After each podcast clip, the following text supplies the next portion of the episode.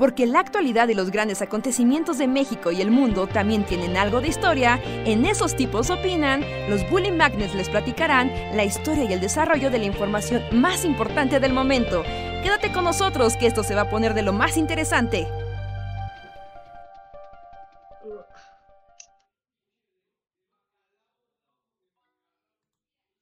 Hola, hola a todos y todas, sean bienvenidos y bienvenidas a una noche más del Bully Podcast. Esos tipos opinan con nosotros, los Bully Magnets, que platicamos con ustedes, opinamos de cosas random y los deprimimos y alegramos en igual proporción. Espero que estén teniendo un bonito día, que algunos de ustedes tal vez estén teniendo puente, porque feliz día del maestro. Entonces... Bienvenidos a el podcast de esta noche. Yo soy Andrés y qué gusto platicar con ustedes una vez más. ¿Cómo están? Yo hasta ahorita me entero que es el Día del Maestro, pero ya eso hace que tengan sentido muchas de las publicaciones que vi el día de hoy. O sea, viste mil publicaciones de felicidades maestros y tú, mmm, qué extraño comportamiento. Sí.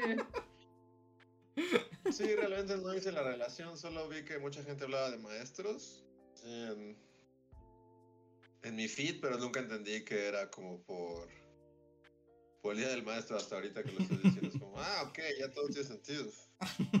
No todos se pusieron de acuerdo para hablar de sus maestros y, y no te avisaron.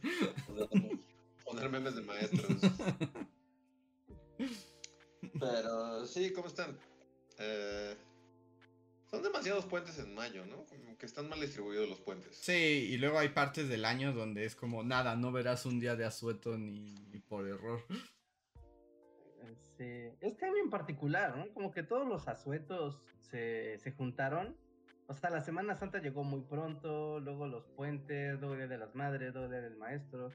Y yo, yo sí estoy así en onda de ¿A qué hora van a ir los niños a la escuela? ¿Sí? ¿A qué hora? ¿Ya estás? ¿Ya estás en ese e, e, en esa posición de, de, señor? Así como de los niños no van a aprender nada si no van a la escuela nunca. Pues es que venimos de la pandemia, Andrés. De por sí los niños no aprendieron nada. Ahorita tú le dices a un adolescente que le ha de corrido y no puede decir México sin dudarlo. Lo peor es que sí hay algo de razón en eso. Yo sí estoy así de, oigan, está, está chido y todo, pero necesitamos que los adolescentes sepan leer eh, las esdrújulas corridas. o sea, para tu existencia, Reinhardt, ¿en qué te afecta que los niños sepan o no sepan cosas? O sea, si tuvieras hijos, pues va, ¿no? Pero, pues, así como en tu realidad inmediata, como como en qué te afecta que los niños no sepan nada. Es así como. bueno, pues, eh, no sé qué. En muchas cosas, en muchas cosas, Luis. Porque, o sea, esos niños en cosa de 4 o 5 años ya van a ser mayores de edad. Y van a poder decidir sobre cosas y van a tener que ser parte de la sociedad en la que yo también pertenezco. Y se los van a poder hacer, hacer mensos bien fácil, pero bien fácil. Entonces, cuando puedes hacer tonta a la gente, pues pueden pasar muchas cosas, muchas cosas tontas. Así, la gente va a empezar a caminar por las calles y se van a chocar como si fueran lemos. ¿Sí? Porque tuvieron tres puentes en mayo. tres puentes en mayo. tres puentes en mayo y una pandemia. Que la que sí es, este, o sea, es curioso como mm, el asunto de la como de la pandemia, porque yo acabo de tener como clases con estudiantes que empezaron su carrera en pandemia y como que apenas están tomando la vida eh, análoga escolar de nuevo, ¿no? Y yo la verdad es que ahí más bien mal juzgué porque dije, no, inventes, estos ya no van a querer nada de la vida, la presencialidad les va a dar asco, ¿no? Es así como de se van a poner seguro bien rebeldes en el mundo análogo ya que probaron las mieles de... y la desconexión. Y no, también me di cuenta que, que, bueno, en caso de estos estudiantes hasta me sorprendieron porque era así como de... ¿Y qué? O sea, porque ya como el final del curso, ¿no? Y fue como de, bueno, ¿y qué les gustaría cambiar a este curso? ¿O qué recomendaciones hacen, no? Y fue muy sorprendente porque sus comentarios fueron como de, más dinámicas grupales, que podamos hacer más cosas interactuando aquí en vivo. Y es así como, en serio, qué asco. Bueno, pero eres adolescente, o sea, ver a tus amiguitos y a tus amiguitas y así, y sí está chido, o sea, en esa edad sí está chido, Sí, cuando eres no, adulto ya yo creo no. que- Exacto, creo que lo habíamos comentado durante la pandemia, pero como que en dinámica escolar, pues qué feo el- el- la, la cosa remota, ¿no? Es como, o sea, lo que quieres es justo interactuar con tus amiguitos y así. Y en dinámica de trabajo, qué horrible, qué horrible la onda presencial, ¿no? Eso sí, también es cierto, porque también en la escuela tienes más ilusión y ganas de, de tener relación con la gente que te rodea. Sí. Digo, igual y no pasa, o sea, igual y te llevas mal con todos, pero... Pero las posibilidades de que te lleves bien son un poquito más altas, poquito. Entonces, sí, a mí me, me, me, me- no me genera sorpresa la reacción de los alumnos. A mí Sí, sí. en onda escolar si quieres tener contacto, o sea, sí, qué hueva la onda escolar remota. ¿Sí? Qué horror la onda, este, Godín presencial. o sea que no se tiene nunca lo que uno desea, ¿verdad? Correcto. esa, es la, esa es la lección del día. Nunca tendrán lo que desean. Sí, sí, sí. Sí, hablando de no tener lo que deseas, y es como raro, pero no, no sé si están viendo el stream o lo están monitoreando, pero yo estoy viendo que ahora en el chat, en el, sí, en el chat del stream, hay un gran corazón. Y ese corazón tú lo puedes picar. Y, y son como, ¿te acuerdas como las reacciones de Facebook? Que tú le podías poner como risitas y feliz, triste, corazón. Pues ahora hay reacciones en el chat de YouTube para todos, ¿no? No son para miembros ni nada, son para todos. Como para que digan, oh, qué gracioso el comentario que acaba de hacer ¿En Reinhardt". serio? Yo no veo eso. ¿Dónde está? Ah, sí, añadir, añadir reacción. Ah, pero son los emojis, ¿no? Son los emojis. Pero no están en el chat, sino que salen volando. O sea, salen como flotando, no, no son como parte del chat. Ah, ¿en serio? Ya ahorita están saliendo muchos corazones, así, y la gente, "Ja, ¿En serio? Yo no veo eso. ¿Dónde? no lo veo, Ricardo. no, pues ven, mira, les voy a tomar una foto para que se los mando al Messenger para que lo... Así, corazones saliendo. yo Así como, como cuando. ¿Era Messenger? Como si este fuera Facebook, como si este fuera Facebook Live, así. ¿En serio? No, solo tú lo estás viendo. Sí, no, ¿no estás Tal vez alucinando? enloqueciste, Ajá, ve- Todo está en tu mente, ajá. Bebiste No, de- del agua que alteró Reja Russell Crowe, así. O, o como cuando Marsh. Ah, en lugar de ver a Ed Harris, estás viendo emojis saliendo. Miren, ya ves, bueno, no sé, se va a ver Pero es para el celular, ¿no? No, yo estoy viendo en web, o sea, yo estoy viendo la- el stream en web, y la gente se está riendo, poniendo 100%, risas, ¡woohoo! ¿Seguro, Reja? No, estoy monitoreando mi computadora de escritorio y, y no, Reinhardt. Diría que Yo veo estás en drogas. Estás en el Reinhardt en fentanilo, así. No, es como cuando no me creían que ahora la aplicación de YouTube se abre en shorts, nomás porque sí. Es como la rana que, que no baila cuando uno quiere que baile. Ajá, exacto. Sí, sí, sí. Eres como la rana. Es como, miren, qué Y Yo increíble. pongo añadir reacción y pongo, no sé, eh, hombre verde con una mano que dice detente. Solo aparece ahí. Sí, solo aparece como el emoji. Yo no veo que flote. No, no, pero no, no hacen las reacciones, ¿no? O sea, abajo está el bi- billetito y están las reacciones. Esas no son. Arriba, justo arriba de la caja de diálogo, ahí hay un botón con un corazón gigante. Tú le picas y No. se despliega un corazón, una No, carita. Reja, cerbatana. ¿bebiste el agua como cuando Marsh bebe el agua envenenada y las y se derriten las cortinas? No, no. Yo no veo un corazón gigante. O sea, tal vez, tal vez ya sea como, como en el celular y así, pero sí, no, aquí no se ve nada. No, en el escritorio, en el escritorio. Yo lo estoy viendo en el escritorio. Estoy usando Firefox. No, en entonces es Firefox viendo. duro, Reinhardt. Te está dando el beneficio de la dura, pero, pero tomaste agua. Agua de Si dijera que, que es Chromecast, que es Chrome, dijera, bueno, con Chrome, ¿no? Pero no, no, es Firefox. En Firefox tienes reacciones. Y la gente está, ja, ja, ja, ja, no le crean a Reinhardt. Dicen, Reinhardt no enloqueció y nos mandaste una foto. Ah, veo el corazón gigante, es cierto, pero en tu captura, en mi computadora no tengo el corazón gigante, ¿eh? Ah, pues porque YouTube no los ama como a mí. Por eso yo tengo estas No, funciones. Luego se actualizan las cosas a distinto ritmo, ¿no? O sea, Sí, como cuando yo les decía que había cambiado el formato de Wikipedia y luego descubrimos que no en todas las sesiones cambió. Ajá. Ya, ya ahorita en español ya está.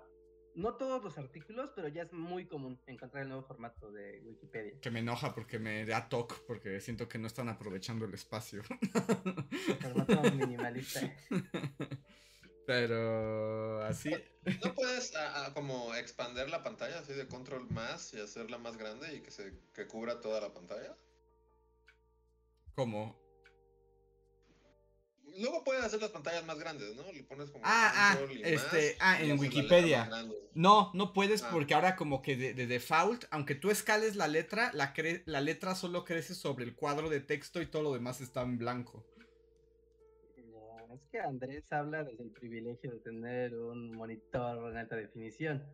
Pero como el mundo es muy grande, Andrés, pues todos tienen monitores así. Y también merece leer Wikipedia. Pero mi monitor tampoco es así como el tan increíble, ¿no? Andrés, yo estoy viendo Yo el no podcast conozco. desde un monitor que ni siquiera es HD. O sea, la compu sí, la laptop sí, pero el otro monitor que tengo es viejo como el tiempo.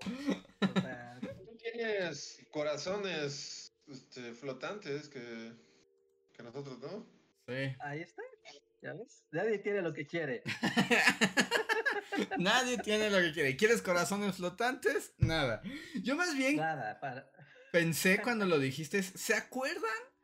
Así como voy a invocar el tiempo de viejos recuerdan cosas. Pero ¿se acuerdan cuando el Messenger era una cosa cool? Pero ¿se acuerdan que tenía como estas reacciones escandalosas, como la del beso de la pantalla? Te aventaban un GIF a la cara, ¿no? Y Pe- era. Ajá, era como gigante y era un beso así que hacían y, y hasta se movía todo y era así como... Era muy común escuchar... recuerdo el beso. ¿No te acuerdas del beso? Recuerdo como un boss que era como de hazme caso. Ah, pero ese fue el tiempo más horrible, ¿no? Eh, pues, y hasta se sobreponía el Messenger sobre las demás ventanas. Era como de aquí estoy y alguien a fuerza quiere hablar contigo, invadiendo toda tu privacidad. Sí, el zumbido. Maldito sea. y el beso, ¿no recuerdan Sí, el era beso? Como de morra intensa de la prepa. Ajá. Como, no quiero hablarte, viene mi directa. Sí, es como si no te Viene mi directa y deja de mandarme zumbidos. Ajá. es como si no te contestas porque no quiero morra y zumbido gigante. Ajá. No hagas este gosteo más difícil. no lo hagas más difícil para todos. La palabra goteo no existirá hasta los siguientes 20 años, pero no lo hagas más. En 20 años esto tendrá sentido, pero entiéndelo. si eran Señor. A mí lo que Ajá, reja. a mí lo que me gustó siempre de Messenger y fuera como, como la cosa, como red social, previa a las redes sociales. ¿Se acuerdan que hubo un tiempo, bueno, más bien como ya, el- ya los últimos años de Messenger, tú tenías tu nickname, pero abajo podías poner como una cita, como un tweet, ¿no? Como 130, 140 caracteres, y la gente luego se explayaba bien loco. Eso a mí me encantaba. Era como, wow, ¿A era ti te encantaba? A mí me gustaba que la gente estaba bien psicótica y a veces ponía canciones. Estaba muy adolescente de los 2000, ¿no? O sea, sí Sí, es... porque todos me ponían quotes así de. Así de, de rolas emo azotadas. Así de, Sí. Chicos de los 2000 Tremenda. en los 2000 Y de hecho, ¿Cómo se llama? Ghost Parade o algo así de My Chemical Romance. Me letras así de Evanescence así. Black Parade, así. Y es como de morra. poniendo un pedazo de The Rasmus, así. ah, y de morra, qué cringe. La palabra cringe igual no tendrá sentido hasta dentro de 20 años, pero qué cringe. Y además ponías... Porque luego también podías, no, o sea, tu quote, según yo, se, se, se sustituía también, este, cuando ponías tu música, ¿no? Tu playlist, así como. Ujú. Ponías un playlist y, y la gente podía ver que estabas escuchando. Lo cual Sí. Estaba súper. Sí, como en vivo, No, como podía de ver Spotify, en ¿no? vivo, sí. El Spotify actualmente, bueno, pero tienes que tener Spotify y, ok, sí, pero hubo un tiempo que si estabas en el reproductor de Windows, ahí decía que estabas escuchando en tiempo real y... No, no, supe, la- esa interacción yo nunca la he entendido. Como que los demás vienen en tiempo real que estás escuchando una canción en concreto, es como... Ajá, como que inicias una conversación así de, oye, vi que estabas escuchando American Idiot de Green Day, wow. Y Ajá, sí, es que, como súper raro, ¿no? pero para eso estaban, ¿no? O sea, pero sí era lo que ocurría, para eso estaban. Este, sí, exacto. ¿Alguien alguna vez inició una conversación con viendo la, una canción de alguien más? Eh, ah, estás escuchando No sé, yo ya La no Puerta Negra. de mi vida, Ricardo. ¿Ya? ¿Has borrado tus recuerdos Estás de...? invocando recuerdos de hace 20 años, así como de, no, ya no hay nada ahí, o sea, tal vez, tal vez no. Tal vez te digo que sí, pero en realidad es un falso recuerdo que me estoy inventando en este momento. No, este... No lo sé. Pero Voy que- a apagar mi cámara y creo, no sé si me escucho mejor. Están diciendo que me escucho bajo y Reinhardt también. Y aparte, este, el me- me- con mi batería está muriendo y, y tengo que, que cargarla. Ok. En teoría ya deberían escucharse mejor. Es que esta cosa tengo que adaptarla, porque además como estamos en cada vez en lugares diferentes, ya debería sonar mejor. Sí, a ver, ahí la- las barritas de audio ahí. Es que siempre es bien raro porque cuando hacemos el ah, la previa antes del podcast que ecualizamos todo y demás, uno cree que deja ecualizado, pero cuando empieza el podcast todos hablamos con tonos de voz ya más altos y sí es un es un caos. es un Exacto, caos exacto, eso es lo que pasa. De hecho, yo me tengo que Sí. bajar. También he dicho que... Ah, ¿están diciendo que ya me escucho bien? Bueno, entonces sacrificaré mi, mi cámara por mi audio. Creo que es más importante en el podcast. Sí, escuchamos. bien. Escucharse que verse. Pero ya debería estar funcionando mejor. Pero sí, no, pues, y, o sea, ¿no recuerdas nada de los 2000 Es que el tiempo de Messenger era raro, ¿no? O sea, a mí, eh, hasta recordar como ese momento de, como quedarte, o sea, a- ponerte de acuerdo con alguien para la hora de conectarte a Messenger. Eh, era cool, yo debo decir, o sea, pero ya va a ser otro de esos podcasts. ¿Cuántos podcasts de, de, de viejos rancios recordando sus tiempos rancios existen en este podcast? pero pues eh, de eso se trata este podcast, ¿no? ¿Es, ¿Es otra cosa? Es parte de nuestras cosas, según yo. Es eso y Es deprimir a la de banda con el fin de los tiempos. Sí, aparte Romantizar el pasado y... Exacto. es algo viejo, pero no tan viejo.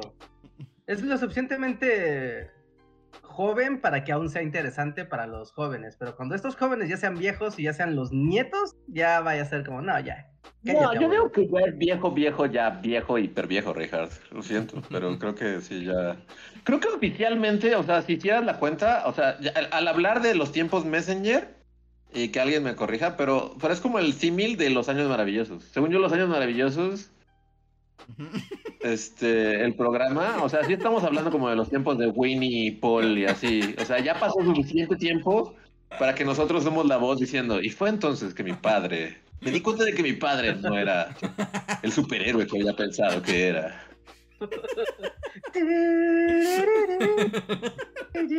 En aquel trabajo de verano, en aquel entonces no lo supe, pero un pa- una parte de mí. Sí, ¿no? O sea, que alguien haga la relación, pero creo que objetivamente ya estamos, ya somos, ya, ya pasó suficiente Ya tiempo, ya estamos hablando de. Winnie y Paul. Ya somos Winnie O sea, sí. Ya hay alguien dice, Bueno, ¿sabían que Reinhardt Pero según los años maravillosos, o sea, esta- los años maravillosos se sitúan como los 60, 70, ¿no? en los, eh, ajá. Y Empiezan los 60, según yo, y transcurre durante los, o sea, ya pasan como a la década de los 70. ujú. Y el show estaba como en los noventas. Entonces, claro que sí, ya somos Winnie y Paul, así. Ya hay quien dice así como, ¿sabías que Reinhardt en realidad se volvió Marilyn Manson después? Entonces, o sea, yo, o si hacemos otro de estos podcasts, va a ser otro de los podcasts de los años maravillosos, porque, pues sí, o sea, ya recordar esos tiempos en los que justo te, te conectabas, así decías, ay, hoy, hoy nos quedamos de ver en el Messenger a las 7 de la noche y hacíamos así como, como chat este, con tus amiguitos. Ya, ya oficialmente sí suena así Simon y Garfunkel, así de... Wow. Pero sí, tienes, tienes razón. Ya, o sea, son 20 años de distancia. Son 20 años de distancia, así que mucho ha pasado, muchas flores han nacido y otras ya murieron, así que sí. Entonces le dije a Winnie que se conectara. Mientras ponía canciones de... Reconocí tu canción de, Green Day. Yo no lo supe en aquel entonces, pero aquella canción empezaría una hermosa amistad. ¿sí?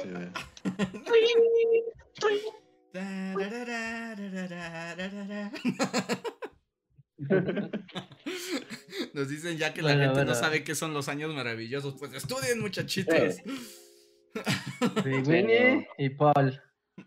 Winnie. Paul y ¿cómo se llamaba el hermano? Este. Era como un bully, ¿no? Su hermano odioso, ajá.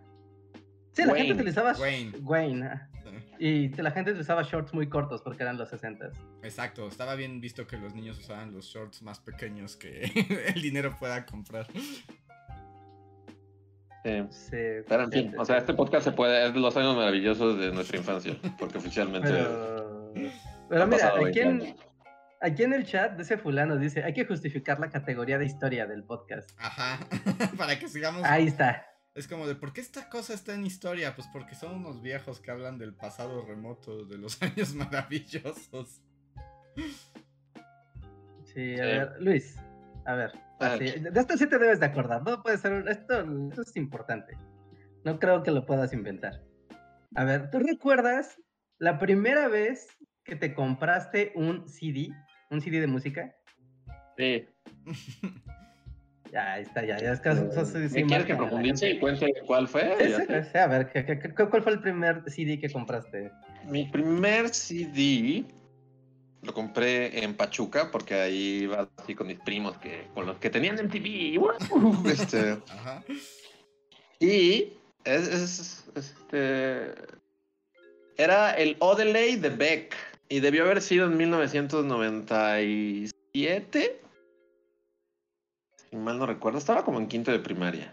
¿Y escuchabas a Beck en quinto de Sí, primaria? porque no, Es sí, que sí, salía me en encantaba, MTV. me encantaba New Pollution de Beck y veía sus videos así en MTV. En MTV salía Beck. Ajá. Ajá, Beck salía en MTV, tenía el video de New Pollution, tenía el video de este, Where's At y Devil's Haircut, tenía varias canciones buenas y debo decir que hasta la fecha, bueno, diría que ya lo, que todavía lo tengo, lo tuve por muchos años, Pero la verdad es que ya han pasado los años y la verdad no sabría dónde está, pero sospe o sea, puede que siga por aquí. Y, Y, y- y me lo sé de memoria ese disco, pero también, pues, la anécdota así en, en en corto es que, pues, cuando íbamos a Pachuca con mis primos y así, pues mi- mis papás me daban dinero, así como de, esto es para todo, así, no sé, estábamos un mes o tres semanas así, y es para todo el tiempo, y yo me lo gasté así el primer día todo en el Odelay. y ya no te alcanzó para comer. este. Sí, y no, y me, o sea, y me, me, me, o sea, fue un, o sea, me, me regañaron muchísimo, así, me mandaron al exilio, así, que en retrospectiva es así como, o sea, no era tanto dinero, ¿sabes? Además era tu Yo digo, dinero, "Yo ¿no? te compré un CD". Ajá. Además te lo habían dado Sí, para pero- que tú lo gastaras a tu a tu deseo, ¿no? Sí, pero me debía de durar este, pues, un, por lo menos dos semanas y, y me duró el primer día, ¿no? Entonces todos se enojaron conmigo y traté de venderlo en- con uno de esos ropavejeros de se compra ropa, ¿sí? Ajá. Y me vio con cara de qué chingados es esto, porque la portada pues, es como una bola de paja saltando como una, es un perro de esos que parece bola de paja saltando como Ujú. y ya, el chiste es que me regañaron mucho, pero La verdad es que el disco es muy bueno. Hasta la fecha considero que es de los mejores discos de Beck. Esa es mi historia de mi primer CD. Ya sabía que eso, eso no iba a ser un recuerdo inventado.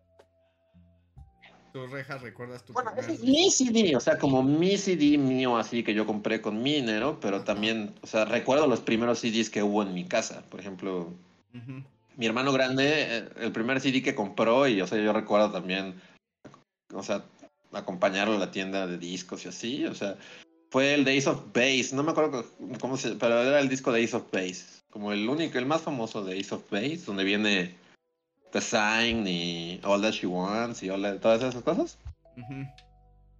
Y también, o sea, en aquellos años hubo un disco de Luis Miguel, Ajá.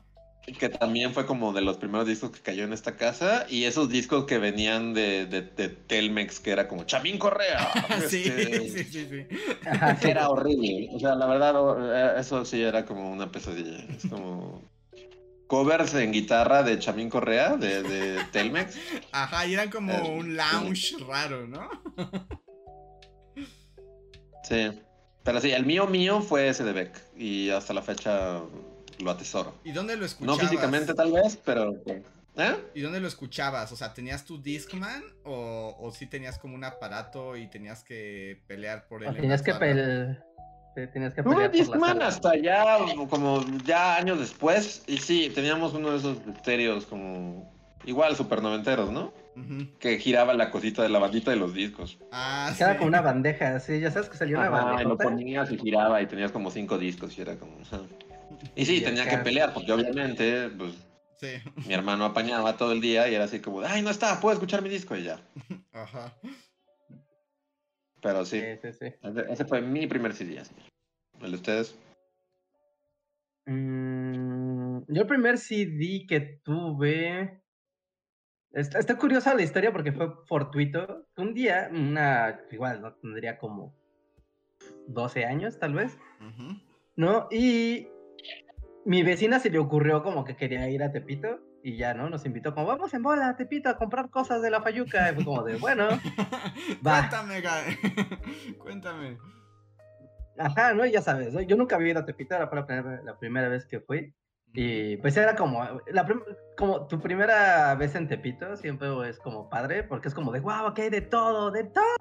No, y aparte pues Tepito 2000 era, ¿no? Ahorita ya está como más, más curado, pero pues era Fayuca, Landia. Ujú. Y recuerdo que me- igual me habían dado, a- había ahorrado dinero, ¿no? Había ahorrado dinero del que me daban para ir a la escuela y me llevé, creo que, creo que traía 200 pesos encima, ¿no? Y era así como de, ay, a ver. Y estaba dando vueltas, no sabía qué comprar, eh, viendo, viendo, no sabía qué comprar. Y encontré un vato que tenía discos, justo puros discos de, eh, pues discos de importación, ¿no? Discos fallucosos. Y el primer disco que me compré eh, fue ahí. Y, le co- y compré el disco de Marilyn Manson, el de Hollywood en el Valle de la Muerte. Con Marilyn Manson crucificado siendo una calavera. Super edgy, Reinhard edgy. Sí, yo estaba así de, wow, es que ya tenía, ya tenía otro disco de Marilyn Manson, pero ese me lo había regalado un primo. ¿no? Entonces ya tenía el... Pero, ya tenía- eh, eh, eh, en ese, en esas, en esas, ¿cuál venía? Así, así, porque, ¿cómo es la portada? Es, es como si Marilyn Manson estuviera crucificado, pero nada más como lo ves de lado, en un fondo oscuro, y él ya está hecho como, como que ya está putrefacto. Ah, No. Sí, de hecho ese disco no es, no es particularmente su mejor trabajo, ¿no? Pero fue el que siguió al Beautiful People, que fue como lo que lo llevó así a la superfama, ¿no? Fue es el el, disco- el- es el Antichrist Superstar. Donde viene Antichrist, Beautiful ah, People, Antichrist Superstar es todavía antes, ¿no? Antichrist Superstar es, es del 96. Es que todo es, que estamos hablando de la misma época, porque justo, o sea, todo lo que recuerdo de MTV o sea, es del 96, estoy, estoy googleando. Antichrist Superstar, donde viene Beautiful People, donde viene este, Sweet Dreams, todas esas canciones. Ajá. es del sí, sí, 96. y el de Beck, que mencioné, Odelay, es del ¿Del 96. 97 o del 96? Sí, sí, sí, es lo... Del 96, ya, ya lo busqué. Sí, sí, estábamos viendo la misma tele, o sea, estaba, cada quien en su geografía estaba viendo las, los mismos programas, Sí, sí, sí. literal. El No, mismo. Pero entonces, ¿el que compraste es antes de este el Antichrist Superstar? Ajá, es Antichrist Superstar y el que sigue, que de hecho, de hecho si buscas hasta la discografía, no, ah, ya, ni siquiera viene como lo- entre los los destacados. No, no es un recuerdo inventado, Rejas, porque no, no llego a ese disco. No, sí, o sea, ponle, sí, ponle, nada más ponle Marilyn Manson disco Hollywood, Hollywood. ¿no? Hollywood. Hollywood, the shadow, the, in, in the shadow, The of Shadow of the the Valley. Of Death. Ajá, sí. Órale. Es, de dos mileros este disco, ajá. Sí, ya que, que fue como el siguiente gran, gran disco de Marilyn Manson. Y estaba muy padre, pero pues ya no fue como súper trendy, ¿no? Pero ese fue mi primer disco y estaba súper padre porque, eh, igual que el Antichrist Superstar, que es como, ya sabes, como rock ópera, como que todo el disco es una historia, ¿no? Ujú, Pero ajá. va suelto. El siguiente también, pero todo el, el booklet del, del disco era un booklet larguísimo. Y estaba lleno como de runas, era como un papiro de magia como medieval, así rarísimo. Ajá. Como demoníaco, más bien. No, ya llevas viendo como las letras, pero al mismo tiempo estaba como en lenguajes, pues, en Ajá, lenguajes súper raros. Ajá. Ajá. Y cosas todas eh, muy. Todas súper blasfemas, ¿no? De Cristos al revés, y cosas putrefactas, y, Ajá. y como referencias a la Biblia, pero con perver como- ahora sí que con juegos de palabras para que fueran como maldiciones o perversiones. A mí me, me encantaba, me encantaba ese disco de Manson. Y ese fue mi primer disco. Y fue como, me, me fui, de, de hecho me acuerdo que estaba con mi mamá y con la vecina y su hijo, y ellos algo se pusieron a ver, como de, ay, mira, el puesto de X, y yo me les escapé, Ajá. y me puse a ver los locales, y hasta fue como de, a ver que no me vea mi mamá que estoy comprando. Es lo esto". que te iba a decir, si en No. tu casa no se escandalizaron por tu compra. se escandalizaron porque yo ya escuchaba el Antichrist Superstar con 10 años, o sea, no, no era raro. O sea, no era raro, pero sí era como de, no, no quiero que me vean Ajá, comprando exacto. esto, Como, ¿no? como me van a, me lo van a permitir, Sí. pero no quiero hacerlos pasar por, por este momento. Ajá, sí, sí, sí. Entonces fue, fue. De hecho, por un tiempo yo llegué a la casa y escondí el disco y lo escuchaba a escondidas. Ajá. ¿No? Ya como de, ah, sí, así lo, lo sacaba. Porque aparte, al igual que le pasó a Luis, ¿no? La siguiente vez que compré un disco y que lo hice como de manera abierta, así de, "Compra un disco de música. Puta, me regañaron por mal, usar el dinero en discos de música. ¿En serio? Ajá. Sí, me regañaron. Me regañaron, me regañaron, ¿no? Porque aparte, o sea, como de, pues está don pirata, ¿no? O sea, ¿por qué te digo, pero como original? Tepito, ¿no? Te costó como 10 pesos. Bueno, pero era un disco original, o sea, no costaba lo que un disco pirata. No, obviamente no costaba lo mismo que un disco pirata. Me dijeron, pero ¿por qué te compraste un disco original? O sea, what the fuck contigo, niño. Son los 2000 Ajá. Pero ten- tener discos originales sí era como cuando traían cosas adentro y el eh, Ajá. y o luego lo ponías en la computadora y pasaban cosas. Ah, sí es Ah. cierto. Hubo esa cosa. ¿Me escuchan? Sí, sí te escuchamos, Luis. Ah, Estaba, estaba contando mi anécdota y de repente fue así como de, ah, wow, na- nadie está reaccionando a mi historia en lo más mínimo, pero me di cuenta que me había desconectado. Y así como, ah, ok, con razón. Ah, no, pero sí reaccionamos a tu historia, sí, sí. Rejas lleva reaccionando a tu historia de 15 minutos. O sea, ¿sí me escucharon? Porque yo no los escuchaba a ustedes. sí, sí, sí, sí, sí, escuchamos toda tu historia y toda. ¿O a qué historia? ¿O contaste otra historia? No, bueno, lo, que- lo que iba a decir es como que justo, o sea, yo también como que llegué a llegar así discos, sí, como, como de Marilyn Manson y así. Ujú. Y justo como que pensabas que, no sé, que Yamaha iba a ser así como lo iba a tirar a la basura o- y se iba a poner así en su plan intransigente. Ajá. Y sí recuerdo la primera vez que, que como que te cachan, bueno, no te cachan, ¿no? Pero es así como de, tú estás escuchando tus discos de acá de... Y fue así como de, ah, bueno. Y ya. O sea, o sea yo, yo, yo con mis papás sí nunca tuve problemas así de... Para Ujú. escuchar todo tipo de música, no les, no les causaba ningún conflicto así. Ajá. Ah, pues eso estuvo bien. Eso está bien, porque si eran como discos, justo como que, que veías a todos los adolescentillos o niños como escondiéndolos. Eh, o no sé si también les pasó que también tenían como los niños patéticos que era así de mi mamá no me deja ver los Simpson. Ajá. Sí, qué, qué no, perdedor eh. eres, perdedor, niños. Estás condenado al fracaso en esta vida. sí, sí. Ajá. Porque aparte es como, tú no sabes, pero en el futuro vas a necesitar esos memes. Y mucho. Sí. Ahora tú crees Tu que. papá te acaba, te acaba de privar de la cultura de tu generación. Exacto, tu papá te ha condenado al ostratismo de tu generación. Sí, ¿Tú alguna vez te compraste algún disco, Andrés? Sí, pero me da pena decirlo porque les van a dar ganas de meterme así como la cabeza a un excusado. Eh, Ajá, justo como que quería llegar a esta parte de la conversación. Seguro fue así como de una ópera, así de. Yo diría que Andrés se fue a comprar algún soundtrack de Final Fantasy, una cosa así, así en, en un en un una TNT, Yo si una tuviera que apostar diría que fue la Bohemia, así en su versión de seis horas. Sí compraba mis discos, pero no fue el primero, pero sí compraba mis discos como de las mejores áreas de la ópera. O Sí, sea, pero a los, a los Está 10 bien. años, así. La reina de la noche ¿diez estaba ahí. Les voy a decir cuál fue el primer disco que compré y, y van a querer golpearme muy fuerte, pero... Y anécdota, y anécdota. ¿Y ¿Cómo te compraste ese disco? Pero el primer disco que compré, sí era un soundtrack, pero era el soundtrack de Alegría del Cirque du Soleil. Está bien golpeable, sí. Bueno, pero acababas de ir al circo, ¿verdad? Eh, no, lo había visto en la tele y me encantó y dije, algún día iré al Cirque du Soleil y me sabía todas las canciones. Ah, ok, ok, ok. Ah, Es ñoño, pero está chido. Es muy... No, sí se pegaba, la verdad. O sea, ya después nos hacíamos amigos, pero, pero inicialmente sí, así como. Sí, sí, yo sé, yo sé, así como... Pues, pues claro, o sea, era el niño que cantaba como un payaso que grita alegría.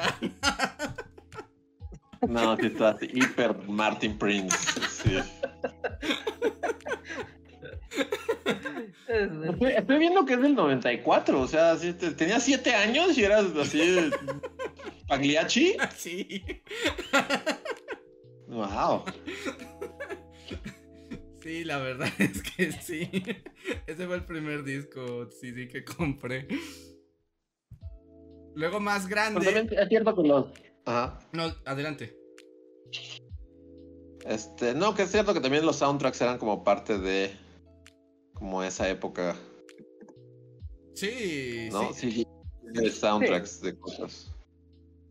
Por ejemplo, Sí, eso ya sí. fue mucho, aparte del- mucho después, ¿no? Pero por ejemplo, yo tengo, por ahí los debo tener todavía, los soundtracks de todas las películas del Señor de los Anillos, ¿no? Ajá. Sí, yo tenía creo que el de la amenaza fantasma, Nada menos. en donde uno de los temas se llamaba Qui-Gon Funeral. Y yo así como, ah, spoiler. Dije spoiler. Sí, recuerdo que, o sea, porque la verdad es que, o sea, si algo hay que reconocer, sea, esa película será lo que sea, pero el soundtrack de esa película es así como la cosa más genial de Star Wars, según yo. Sí, ¿no? En, Sí. en general las películas de Star Wars siempre tienen unos soundtracks bastante, bastante padres. Ajá. No, no Sí, disco, la, o la pelea de Darth Maul con, con, así, el tema de, el tema, el, Sí. el tema. El, sí, el- Sí, Este, sí. pues sí, era como lo más épico. Y, y sí, yo recuerdo que me compré ese CD del, de la amenaza fantasma. Y ajá, y no te das cuenta y luego estaba así como viendo el tracklist y de repente así como Qui-Gon Funeral. Y yo digo, John Williams. Como Qui-Gon se muere al final de la película, la canción. Qui-Gon está súper muerto. Y es como, Que miren, el, el de Alegría fue el primer disco que yo compré, ¿no? O sea, que fue como de... Me dieron mi domingo y yo fui. Pero el primer CD que yo creo que tuve, y bueno, era como también de mi hermana, como que nos lo dieron, era el soundtrack de Space Jam. Uf, nada más, buenísimo, buenísimo. no golpeable, Andrés. O sea, sí. Ah, sí, claro, no, sí, no, no, no, Andrés lo cuida los Looney Tunes, no, no jodes con él. O sea, pero ese fue Sí. como que me llegó, pero el que yo fui Ya a llegas con comprar... tu playera de Box Bunny Cholo y ya nadie te golpea. Y ya empieza. Sí, todos sabemos el tema de Space Jam. Yo tenía ese un cassette pirata. Sí, no, me encantaba eso, me encantaba el de Space Jam. Pero ese me acuerdo que sí fue regalo, pero sí, cuando yo tomé la decisión me fui por el lado de la ñoñez más ñoña que puedan imaginar. Sí, pero por, por, por, ajá, yo siempre hubiera dicho Space Jam. O por sobrevivencia social nunca hubiera dicho me vestía de payaso y cantaba alegría. Mi sueño era ir al Cirque du Soleil. Yo, como, bueno, creo que ya he compartido mi odio hacia el Cirque du Soleil en este podcast Sí. varias veces, así que no voy a seguir con él, pero, pero lo, lo odio. Sí, ya, no voy a, no voy a seguir con él. No voy a fingir que no lo odio. Pero, Ah, muy- muy bueno, eh. Muy, muy, muy bueno, muy bueno. sí, pero, no, yo, yo con que fue Space Jam. Y olvidaré el resto de la información. pa- pa- para que nuestra amistad pueda continuar, reescribirás la historia y dirás, fue Space Jam, claro.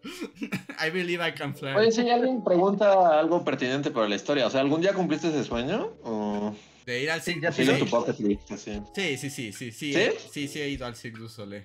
O sea, fue ya Ah, años después que vinieron a México, ¿no?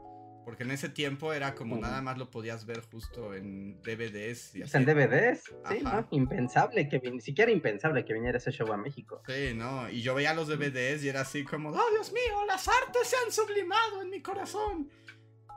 Este, y ya fue hasta mucho después que vinieron. Pero sí, sí. Y, a- y es un gran espectáculo. Entiendo el Y odio era carísimo. ¿no? Sí, eh, fue muy caro. Fue muy caro. Y no es carísimo, ¿no? Ese es el, esa es su cosa, que sea caro. Ajá. Sí, también fue como de ahorrar mucho tiempo para poder ir al Cirque du Soleil. Sí. También tenía justo mi colección de DVDs del Cirque du Soleil también. y era así como, ¿Cuál veremos hoy?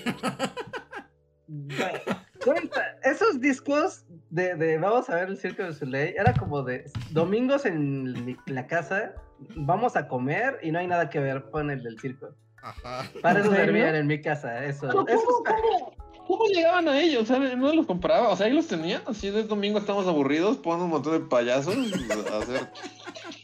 Sí, básicamente, era como, pues, llegaban, pues, como eran muy populares, igual era muy fácil que te hicieras de esos discos originales o piratas, ¿no? O sea, era muy, o sea, tuvo su momento, o veías Shrek por quinta vez, o veías al Circo Soleil.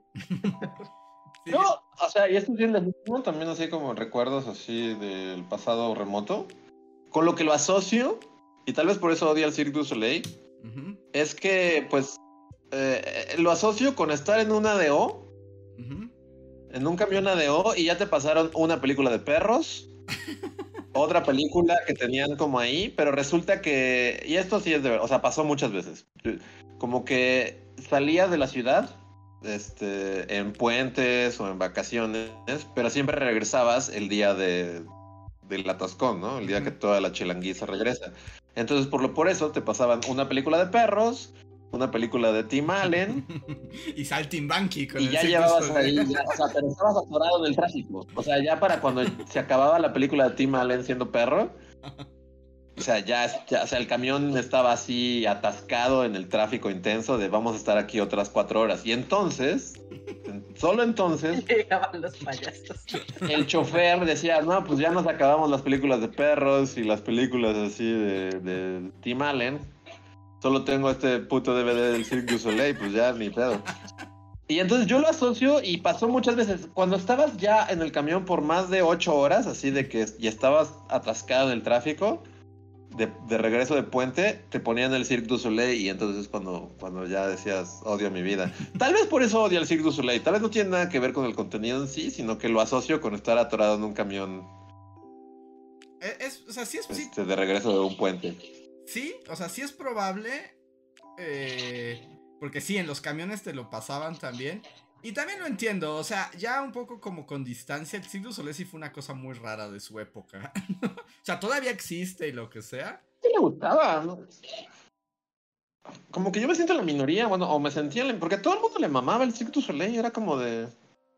Y en onda de yo iba en escuelita así de niños mamones insufribles, era como un símbolo de estatus, es como de todos así de... Todos los niños insufribles y horribles es como de fueran al Cirque du Soleil. Mm, En Canadá, en Las Vegas. Y lo presumían. ¿no? "Ah, un payaso flotando una esfera, no es para tanto. Ajá.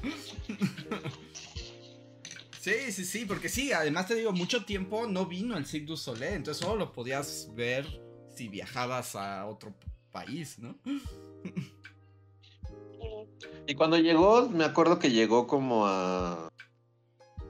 O sea, lo presentaron como en las, en, como, en Polan- como en las lomas, como en, En la o sea, estaba lejos, estaba como por allá, por En En la Santa. Fe. Ajá, exacto. Ajá. Entonces era de, ah, fui a Santa Fe a ver.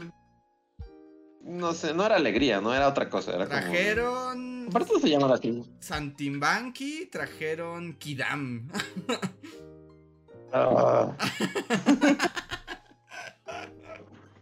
Fui a ver Saltimbanqui del Cirque du Soleil. como, malditos niños, muéranse. Los odio a todos. Pues era mi sueño, yo tuve que esperar hasta la adolescencia para lograrlo, pero sí era mi sueño. ¿Pero tú fuiste ahí cuando lo presentaron en Santa Fe? En- O sea, yo cuando, o sea, siempre es en Santa Fe, incluso actualmente.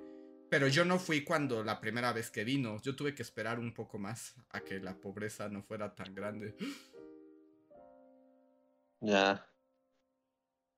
Sea, yo ya lo Sí. vi. Ya cuando lo vi, creo que ya estaba en la prepa. O sea, hasta la prepa. Mm. Eh, ¿Qué están diciendo? ¿El, el, el de los Beatles fue el de Love? Ajá. Sí. Que remezcló como todas las canciones este George Martin, ¿no? Sí. Ah, Estaba chido. Es- la música, yo también tenía ese soundtrack. Tenía el Ajá, soundtrack de... yo también lo tenía ese. Y ese, eh, el- ese por ejemplo también siempre lo quise ver, pero ese sol es exclusivo de Las Vegas, ¿no? No sé, si ¿Ah, sí? no sé si todavía lo sigan presentando, yo creo que ya no, pero era un show para Las Vegas. Ah, ok. Y debe seguir, ¿no? Yo creo. Eh, ese sí estaba. eh, y sí, recuerdo, hace un chingo que no lo escucho, pero recuerdo que la manera en la que mezclaron las canciones estaba bastante chida. Sí, y, los, y el espectáculo que lo acompañaba, pues o sea, yo lo vi en la tele, o sea, como en videos, y también estaba muy padre. Seguro entrevistaron a Paul y a Ringo, y fue así como. de- Sí, de hecho, no sé, si- o sea, fue famoso porque esa, cuando se estrenó Love, llegaron al estreno Paul McCartney y llegó Yoko también. ¿No sé? Y fue como. En ese momento fue famoso porque fue como de Paul y Yoko se hablan y se abrazaron. Y es como, oh Dios mío, ¿Qué está pasando? ¿qué está pasando? El mundo ya no tiene sentido. Pero sí, eso pasó el- cuando el du Soleil era una cosa. ¿Ya no es una cosa? O sea, Ya no tanto. No tanto. O sea, sí ya no tanto. o sea, existe, ¿no? Y ahí está y tiene fans y todo, pero ya no es así como. Ya- o sea, ya no creo que haya un niño raro como yo que quiera ir al Cirque du Soleil. ¿Quién sabe? No, no lo descartes. No, sí, no, no, yo lo descartaría. nada. Pero ah, cuando venía el, el Cirque du Soleil también tapizaban la ciudad de espectaculares y todo, ¿no? Y en la radio y en la tele. Se hiciera como una campaña de publicidad súper fuerte. Y ahorita creo que ya es como de, viene el circo, si te enteras, pero ya no te spamean como antes. Ujú. Sí, pero está bien, yo creo que sí es un show que vale la pena verlo, una vez. Está muy padre. Bueno, yo, yo he ido dos veces y sí fue, sí ha sido muy impresionante. Pues, sí. Así como... Yo como, así como en sesión de, de psicoterapia acabo de caer en cuenta de que tal vez todo se deba a traumas de mi adolescencia y no tanto al show en sí, porque sí. Cada que viene el me siento atrapado en una, en una DO así, con ganas de ir al baño, pero es uno de esos camiones sin baño y, y estoy viendo a un payaso así como de, "Oh", Con una pelotita. mientras otro así se- se baila en tela. así, como, No. Mientras el camión solo se jala así.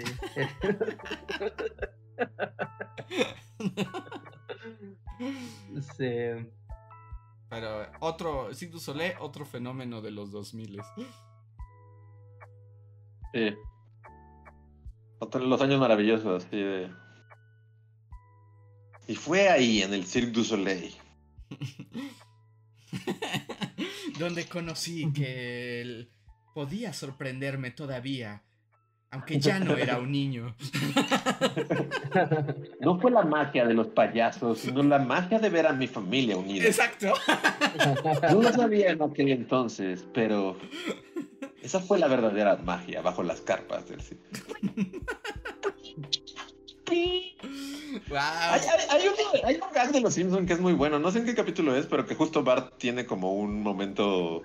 Tiene su momento introspectivo. Le dan un zape. Ajá, y que Homero le dice, venga, eso", porque solo se queda como. Está como tomando una malteada y justo la voz este, empieza a decir mamadas como esta. Y Homero le dice, Bart, ¿qué estás haciendo? Sí. Ah, Seguramente alguien ya la, ya la cachó. Es un gran momento de los Simpsons.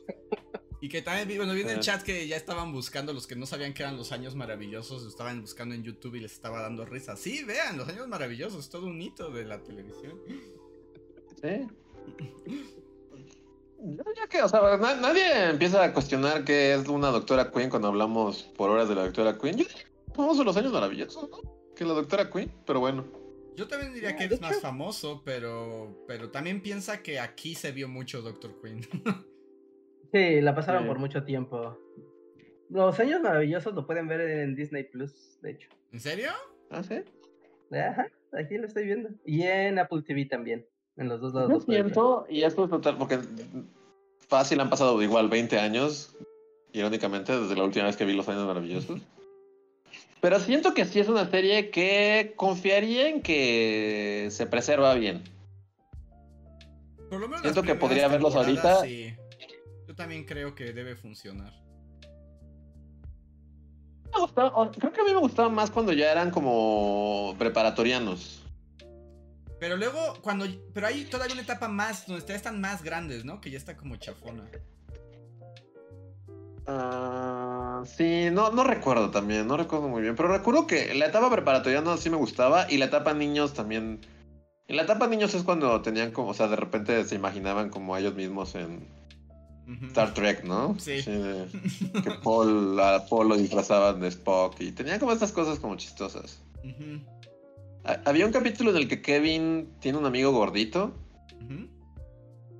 que es como poco popular, pero, pero a la vez está como haciendo el anuario con los chicos populares. Ajá. Este, y entonces como que se burla de su amigo, o sea, como que hace un chiste del amigo gordito frente a los chicos populares para caerles bien, y entonces como que queda en gracia de los chicos populares, pero como que destruye su amistad con el niño gordito, y ese capítulo era muy bueno y me causaba mucho conflicto. Era como devastador, ¿no? Ajá. Porque luego se imaginaba que estaba como en su tumba, ¿no se acuerdan de eso? No, de eso. O sea, Se- es que. soñaba que estaba en la- tumba del niño gordito que se había suicidado por el chiste que había hecho. Kevin. Guau. Kevin. Y entonces Kevin iba y se disculpaba ante él. Y luego la, un- la mano del niño gordo salía de la tumba y lo agarraba del cuello y lo jalaba. Eh, eh, tenía un momento, los años maravillosos. O sea, sí era una serie bastante... Y además, lo, lo más chistoso es que tenía esos momentos y al mismo tiempo estaba lidiando con la insatisfacción del matrimonio de sus padres, ¿no? eh, no, felices, ¿no? Yo siempre los recuerdo, los recuerdo como un matrimonio...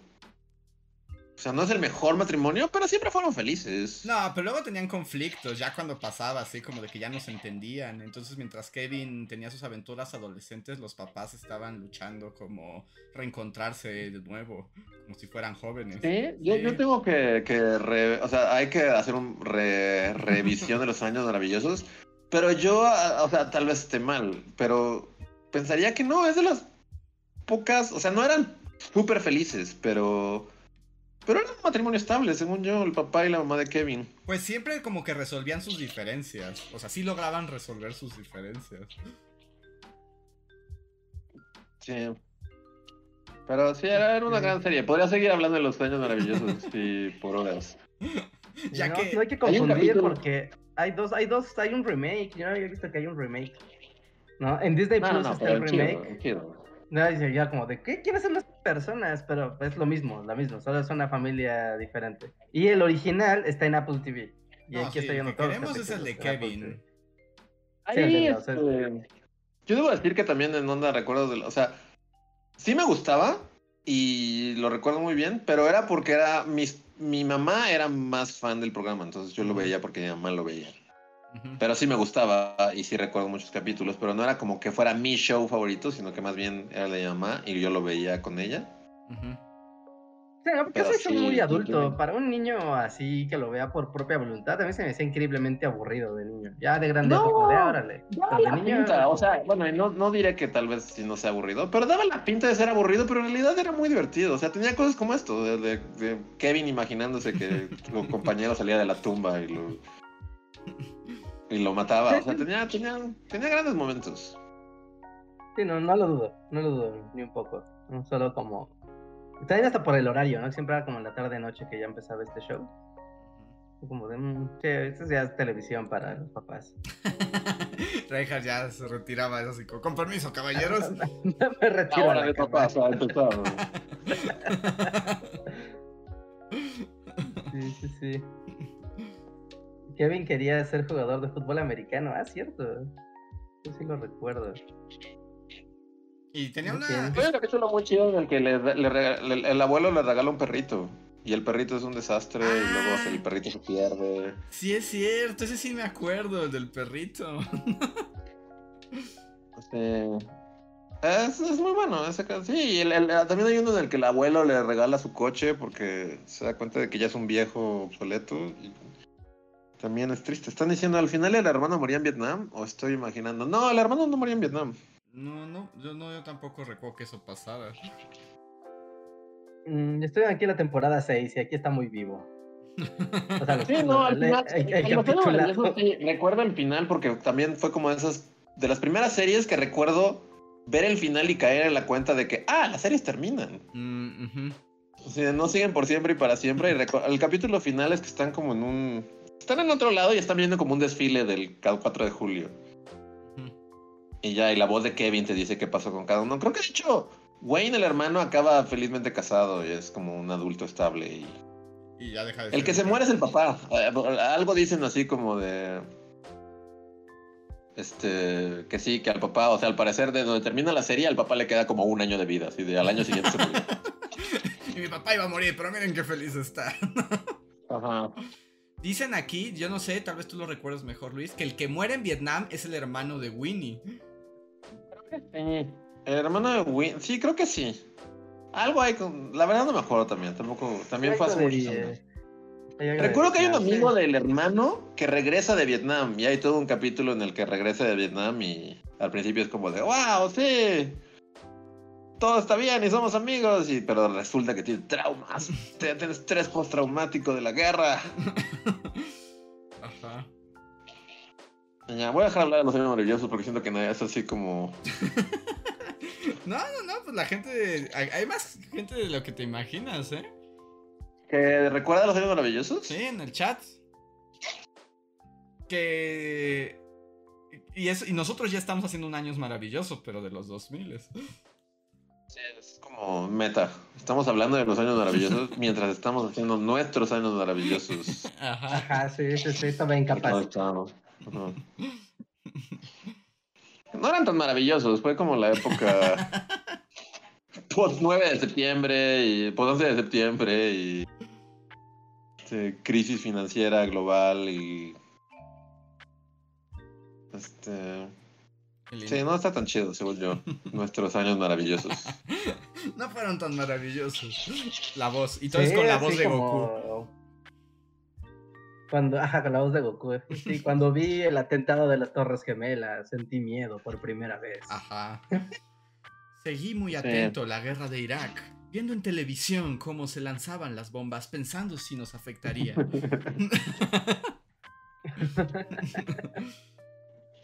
Sí, sí, sí, sí, sí. sí. Yo, yo recuerdo mucho cuando fue el atentado de las Torres Gemelas y verlo en la tele y como toda la incertidumbre que se generó y aparte pues uno siendo acá un niño todo, todo lelo. Y era como de, wow, es algo increíblemente violento. Y lo están pasando una y otra vez en la tele. Pasen las palomitas, decía Reja. Sí, sí, sí. Sí, pues explosión gigante, gente arrojándose de las ventanas, la te- en la tele diciendo que la tercera guerra mundial estaba en puerta. Es como, ay, mi primera tercera guerra mundial. y en ese momento me di cuenta que era mi primera tercera guerra mundial. de muchas que vendrían. De siguientes muchos, sí, de muchos que vendrían. Muy bien. Pero sí, pero ese fue nuestro momento, los años maravillosos. Así es. Y voy a aprovechar esta pausa para agradecer a todos los que nos escuchan y que nos apoyan.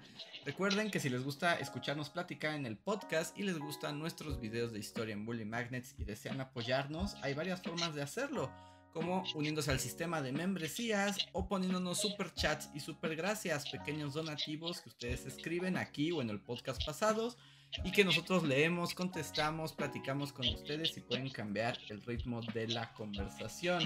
Agradezco a los personas las personas que más nos han apoyado este mes, que son de Black Knight, Dinor Hernández, Gustavo Alejandro Sáenz, Manuel Dueñas, Diego Imanol, Skyler Hill, Eduardo Lara, Sergio Juárez, Valdecat, Villana Rodia, Mirza Lidia, Guardia de Riften, Mim, Jeremy Slater, Tori Macio, Pablo Millán, Omar Hernández y Daniel Gaitán, que si están en el en vivo, recuerden que pueden reclamar un super chat gratuito. Y el primer Solo diré como Ajá. antes del super chat, es un breve paréntesis para decir que no- sé por qué la- el setting de Reinhardt es, o sea, yo solo estoy esperando que el Babadook salga de atrás de Reinhardt. es lo que estábamos diciendo hace rato. Ay, cómo lo va a pasar en cualquier momento. Sí, el Babadook está detrás de. Reinhardt, sin duda. Pero ya solo fue un paréntesis para. O sea, todo está todo, la iluminación, el set, todo es como de Reinhardt de una película de terror. De, de hecho, cuando ves el Bully Podcast en el grabado, puedes ver el espectro que pasea detrás de Reinhardt mientras te habla del... Ya. Muchas gracias. Yo no la conozco. No, yo tampoco no sé qué es eso. A ver, veamos. Tres acordes. Suena cursi, pero eso es solo por el nombre. O de terror, ¿no? Podría ser de terror, ¿no? Es una caricatura. Ah, es una Es una caricatura. caricatura. Ah, verdad, Con un estilo de animación medio. No me gusta su estilo de animación. Ya, ¿Sabes a qué se parece no así? verdad, Con, con puras imágenes así detenidas. Parece que los dibujó el, el mismo güey que hizo el video de Paranoid Android. Lo- literal, hasta la misma gama de colores. Sí. Sí, de hecho. Este, no, pero no. Suena que es sudamericana, como chilena o argentina o algo así. Tiene, tiene facha. Pero no, no la conocemos, pero le vamos a echar un ojo. Muchas gracias por la recomendación, Chispa Coyote. Toño Inclán. De Argentina, ¿no? ¿Argentina? Dice que es una. sí. Sobre tres amigos a- rosarinos. Kike, Adriel y Edward, que tienen aventuras desde ese bla bla bla, ¿no? Nada más estoy viendo. Dije, si es rosarino, supongo que es de Argentina. Supongo. ¿no? Ok, entonces lo voy a tener aquí, lo voy a poner aquí en los marcadores para ver unos capítulos. Están cortitos. Eh, Toño Inclán nos deja un super chat que dice: Luis, ¿sí viste Rainfield? Porque adoro tus reseñas. Ah, este, no he visto Renfield. Eh, yo creo que ya no la voy a ver en el cine. Pero espero verlo así en. Ya saben, por ahí. Cuando se la topa en, en internet. Sí, sí, sí se me antoja, pero no. Este. Era eso, Guardianes, y me fui por los Guardianes de la Galaxia. ¿Te gustó? Sí, me gustó mucho. Es un gran cierre de, de Marvel. Es así como de wow. Qué bonito todo. Yo probablemente la Nunca voy a volver a ver una de estas películas, ¿eh? Yo probablemente la vea mañana. Bonita, en onda. Eh, Es, es- extrañamente no me había spoilereado de nada, güey. Este. Yo tampoco sé nada, ¿eh? Ahora sí no sé Ajá, nada. solo vi que PETA fue así como de wow. Y sí, sí, sí, en onda. O sea, como que el gran tema de la película es como la crueldad animal. Ajá. Y, y- y estaba muy bien logrado eso. Y es como de bien. Hay que. Está bien traumar niños. Está, está bien. Está bien tener cosas que son así como desgarradoras en cosas de niños y, y así. Me gustó, me gustó bastante.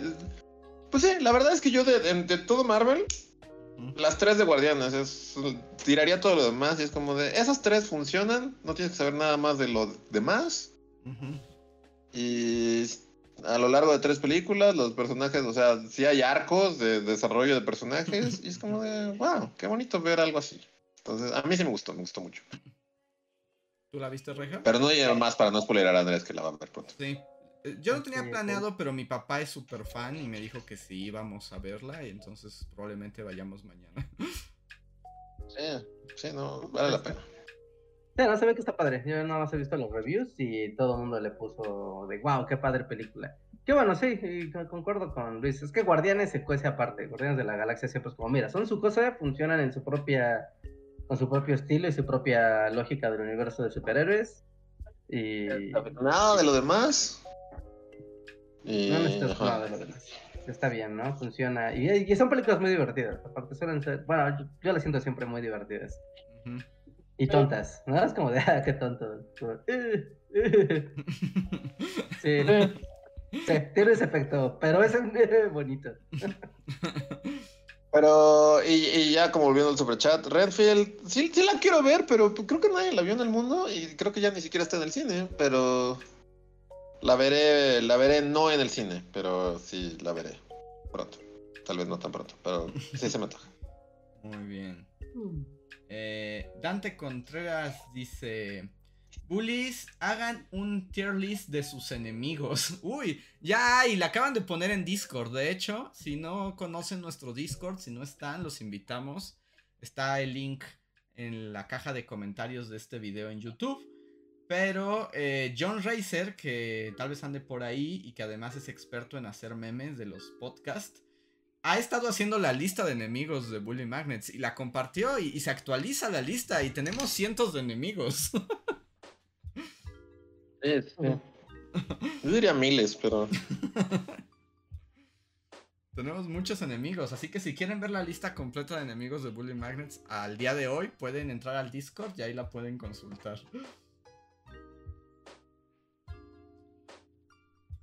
Sí. La electricidad, ¿no? Creo que fue la, la más nueva incorporación.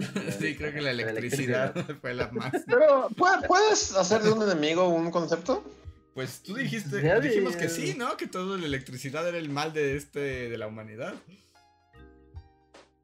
Podríamos Pero cuenta, por- cuenta como un enemigo, o sea, porque es como, no es algo, no es como alguien. Es No es un alguien, ¿no? Yo Ajá. diría que sí es válido, pero no sé qué opinen.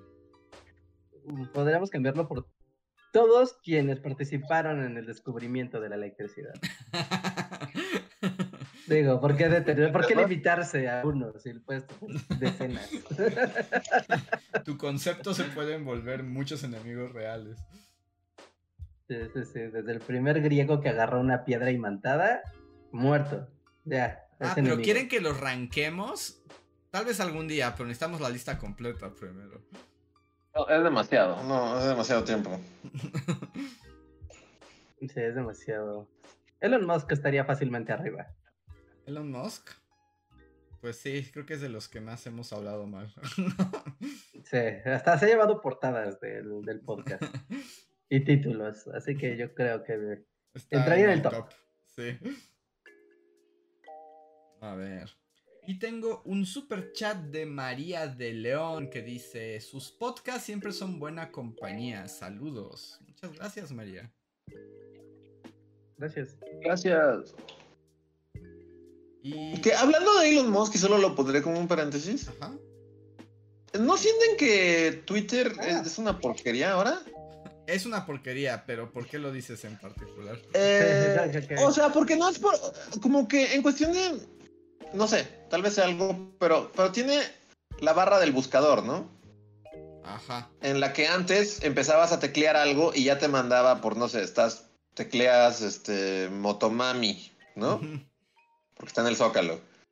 Y ya te ibas, pero ahora sí, nunca te manda como a un hashtag o a una palabra que se está diciendo mucho, sino solo te pone nombres de usuarios. Ajá, y los usuarios que pagaron además la palomita. Ajá, en los no, usuarios que pa- No sé, o sea, como que tiene esos pequeños factores de Como que navegación. práctico, ¿no?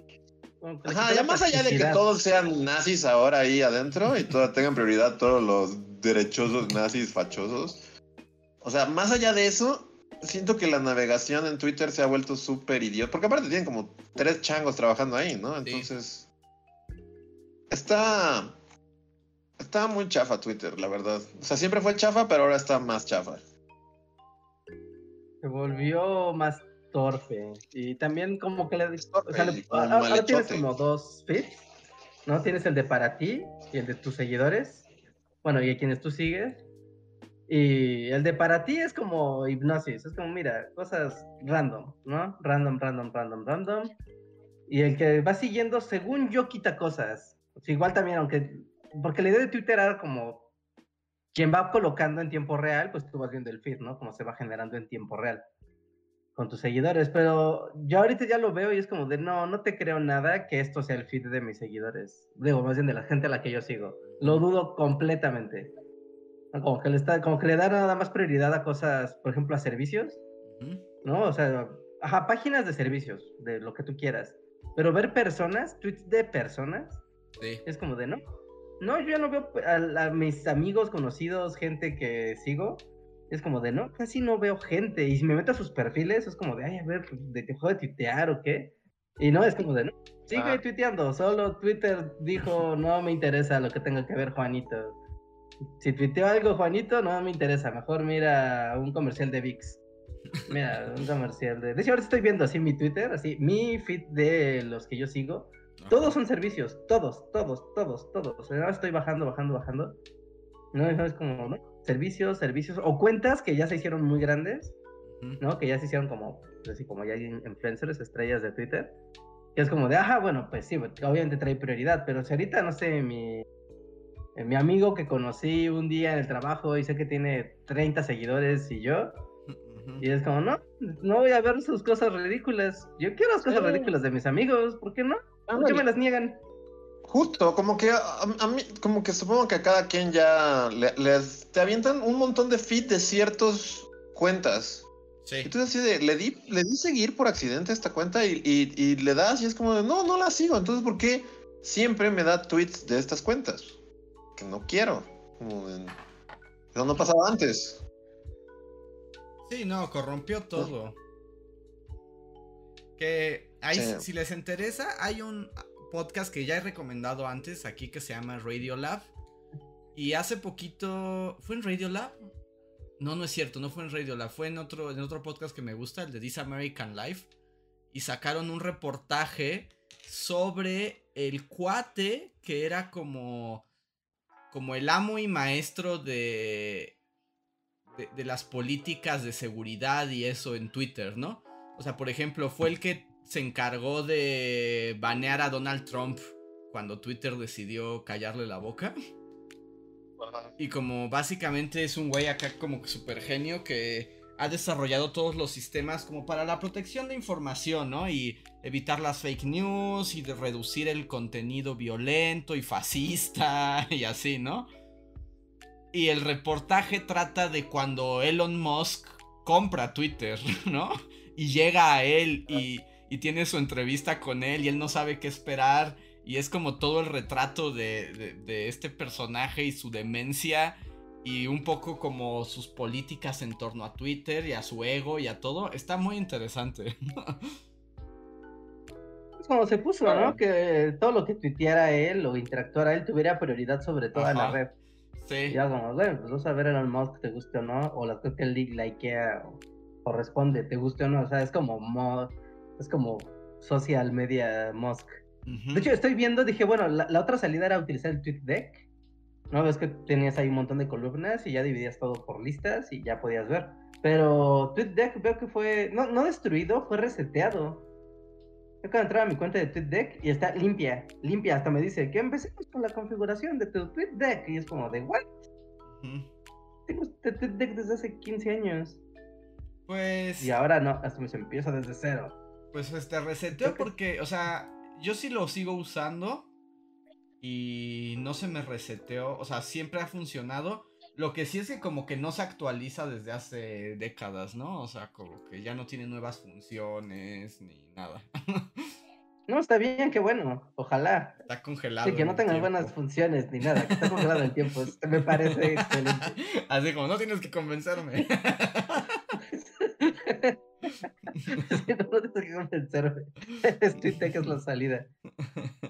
Sí, Sí, o sea, estoy viendo como mi lista, o sea, como el feed de el feed de Twitter desde TweetDeck y al mismo tiempo estoy viendo el tweet de Twitter desde la plataforma eh, de web y no es lo mismo, ni siquiera es lo mismo, es como de... Sí. En fin. Pero pues así, el mundo de Twitter. Y ahora no tenemos más superchats. ¿Se acabaron? Sí, se acabaron. Superchats, amigos amigos, hora de, de, brillar en el superchat ha llegado. Superchat. Y mientras voy a aprovechar para leer los supergracias, que son otros comentarios que nos dejan, pero en los contenidos del pasado. Aunque acaba de llegar un superchat naranja. Muchas uh, gracias. Naranja. Andrés Ferardo, muchísimas gracias. Dice, Bully, siempre es un gusto deprimirme con ustedes y les quiero preguntar, ¿qué les gusta más? ¿La física, la química o la fisicoquímica? Yo La química, porque física y yo no somos amigos. Yo también, eh, iba a decir lo mismo. También Team Química. Bueno, y obviamente no sé nada de física y química desde la prepa. pero eh, Química Forever. Ok, ok. Yo voy con física. Yo me quedo con física siempre es intrigante el universo y la física que mueve a los astros. No, yo nunca entendí física, la verdad, nunca. Mi cerebro nunca fue física. Yo tampoco, yo no entendía física y siempre salía mal porque había que hacer muchas operaciones matemáticas y no lo lograba mi cerebro con dislexia de números. Pero la, la, física siempre es como muy loca, ¿no? Porque rebasa el sentido común. Es como de, claro, debería de ser eso. Pues, ¿qué? Y es física. Siempre es, tú crees que no, siempre. No sé, no sé qué diría un físico al respecto, pero yo respeto tu decisión, tu, este, tu opinión. Sí, es como, por ejemplo, ¿no? ¿Por qué, no sé, por qué el sol es, no es de fuego? Y es como, güey, es una bola de fuego, ¿no? Es como, ¿qué crees? Es una explosión nuclear. Y es como, ah, ok, la física puede haber espacio. es como ah, cierto, no puede haber fuego del espacio, qué loco. Aunque Pero qué privilegio. a mí nunca me hablaron del sol en mi clase de física. A mí me ponían a hacer problemas de presión hidráulica y cosas así que jamás me salieron. La de velocidad, masa y, y aceleración, ¿no? Sí, o sea, eso era lo que yo veía en física. A mí nadie me hablaba del sol.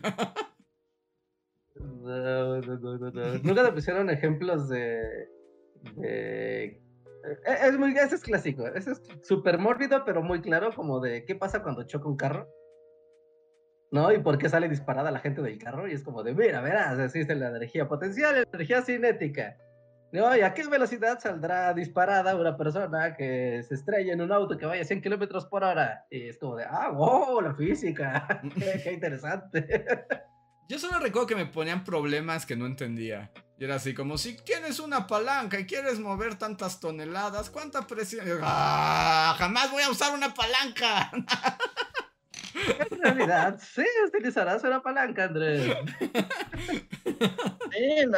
Sí, usas palancas más de lo que imaginas, ¿no? O sea, sí, sí, pero no como en el problema que era como un monito con una palanca levantando una tonelada.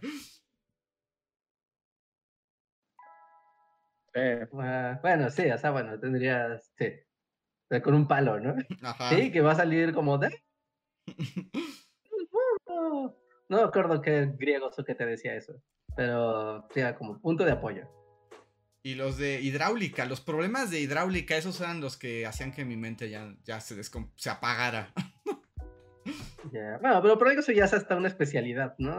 literal, todo lo que tenga que ver con líquidos es como de, no, eso ya es otra cosa. Eso nomás es para joder. Eso es para joder jovencitos. no sé, yo física la odiaba, la verdad. Y química sí me gustaba. La clase de química sí me gustaba. Sí, te decían la, la molaridad. Sí. Sí. sí. también sí entendía química. Y era bueno para los problemas de. No sé, no me acuerdo cuál es el nombre. Que te daban como el o sea, como los compuestos químicos con los elementos y tenías que irlos armando y desglosando. Yo era bueno para eso.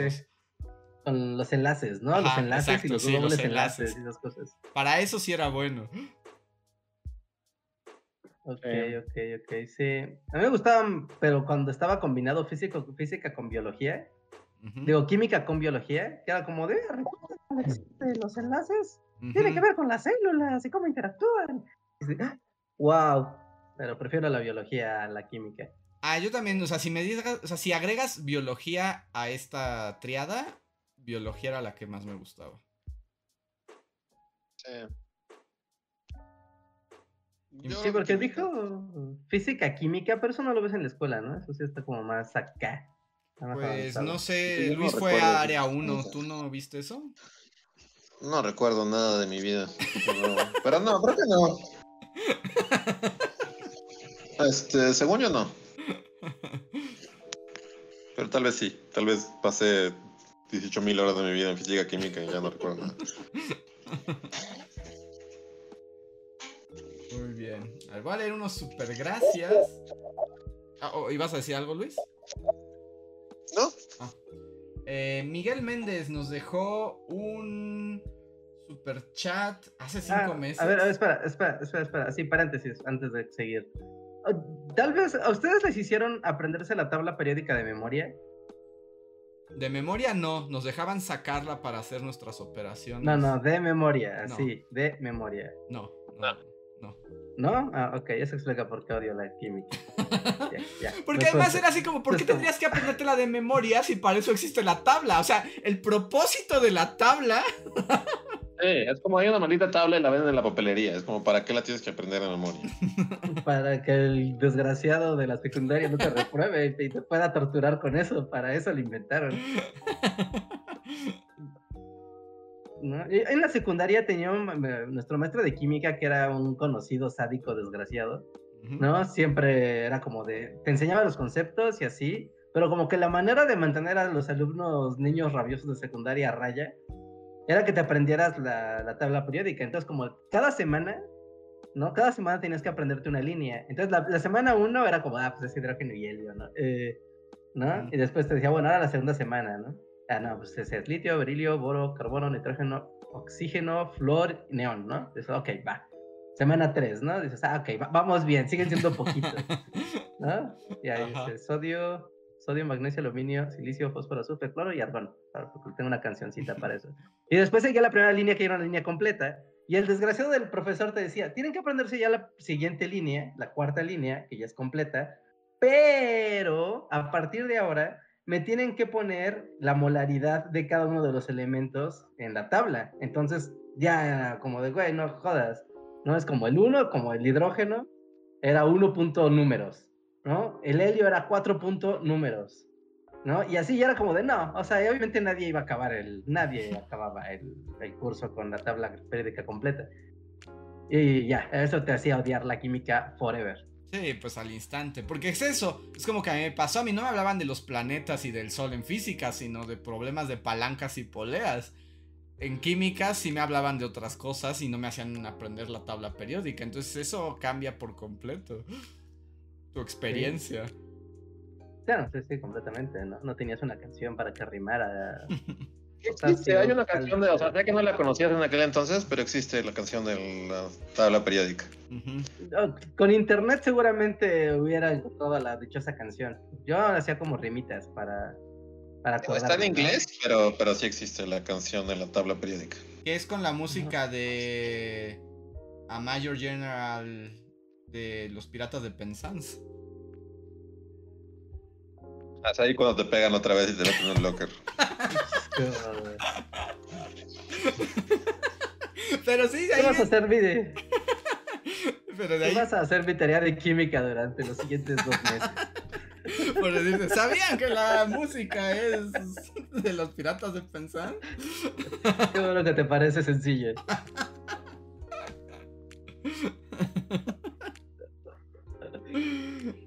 Sí, porque aprend- aprenderte lo- los, los elementos químicos, o sea, en español luego no tiene mucho, o sea, al principio sí tiene sentido, pero conforme avanzas ya no. O sea, por ejemplo, H hidrógeno, HE helio, ¿no? LI litio, B berilio, dices, ok, ¿no? Van, bien- van bien, ¿no? Hasta la tercera línea todo tiene mucho sentido.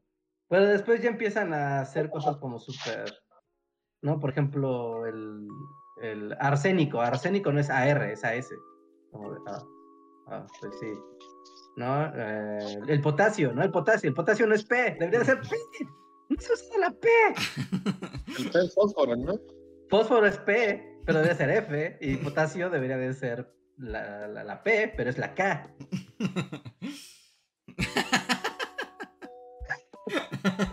El pequeño Reinhardt, así. Sí, no, no, cl- claramente hay un motivo por el que no me gusta la química. Es esta maldita tabla. En fin, sigamos. A ver, va a leer un súper gracias de Miguel Méndez, que lo dejó en Comienza el Mundial de Rusia 2018. Wow. Y dice, tre- minuto 3, este es el momento super random donde Luis menciona a la chona y hasta le ponen un cachito, pero Andrés no la topa. Lo más chistoso es que le dicen que le falta barrio y se lo van a llevar a dar una vuelta en una troca para cantarla. Siempre les digo que todos los podcasts están buenísimos, pero justo este coincide mundial, hablan de la anécdota turda de Reinhardt y la afición mexicana en Alemania, rematan con Trump y los campos de detención. Solo para fans que gustan del bajoneo más hardcore. Volveré con una reseña que debo. Saludos. Muchas gracias, Miguel. ¿Cómo está Hasta el momento del publicación momento de la chona, a mí, a mí me sigue volando el cerebro, la. Pero ya la conozco. Bueno, ustedes me la presentaron. Ya sé que es la chona. Pero la Es una descubrí famosa persona. en 2018 al parecer. Sí, hubiéramos hecho un video de Andrés reacciona a la chona por primera vez. Edición 2020. Eh, pero, pero ya, ya la conozco, ya Reinhardt y Luis me la presentaron. A ver. Carnal nos escribe en el podcast el día del trabajo. En el minuto 38 dice, yo estoy sindicalizado con el Citatir porque trabajo en una empresa de telecomunicaciones. La verdad mi trabajo me tiene harto, pero no puedo salirme porque es innegable que tengo prestaciones que mejoran cada año, aunque el sueldo no sea tan bueno. Tengo 32 y 10 años en la empresa. Entré cuando me gradué de la universidad. Lástima que no los escuché en vivo. Ah, pues muy bien, aprovecha los poderes del Citatir, carnal. Sí. Sí, cuando ves ese comercial de la tele de la Cámara Nacional, que es la Confederación Mexicana de Radio y Televisión, en su séptimo simposio, donde hay un montón de ancianos, presenta nuestro compromiso con la nación mexicana. Qué padre. Siguen pasando esos comerciales, Pero en la radio, ¿no? Ya en la tele no. ¿no? En la tele. la tele? En la tele. En la tele, cuando hacen su conferencia de rucos sindicalizados, Ajá, con guayaberas. sacan su...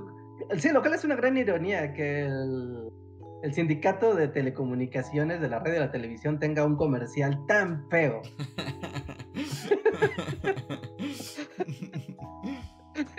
¿Cómo? Sí, ¿Cómo? sí. Más padre.